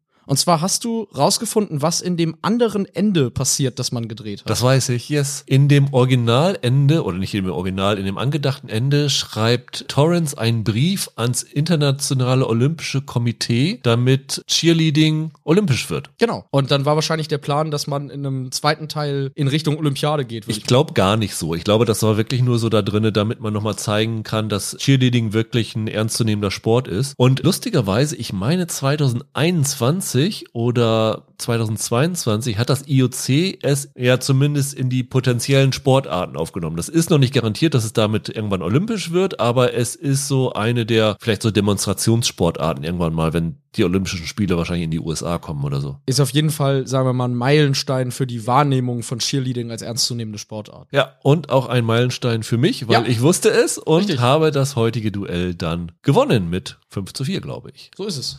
Und dann hören wir uns in 14 Tagen wieder, wenn wir dann das nächste Filmduell euch präsentieren und hoffen, dass wir da wieder Sachen haben, die euch überraschen, die euch Spaß machen und vielleicht dazu inspirieren, nochmal ein paar Filme neu oder wieder zu entdecken. Und bitte, bitte, wenn ihr selber Ideen für Filmduelle habt, für irgendwie zwei Filme, wo ihr sagt, das wäre doch super, wenn man die gegeneinander stellt, dann lasst uns das wissen. Das wäre wirklich cool, wenn ihr da auch irgendwie Ideen habt, die wir umsetzen können. Genau, es kam schon von Tim ein Vorschlag Galaxy Quest gegen Spaceballs. Oh ja, da hätte ich auch Spaß Ja. dran. Coole Idee. Vielleicht machen wir das dann. In der zweiten Staffel, genau. Bis dahin, bleibt gesund, bleibt uns treu und wir hören uns in 14 Tagen wieder mit dem nächsten Filmduell. Ciao, ciao. Ciao.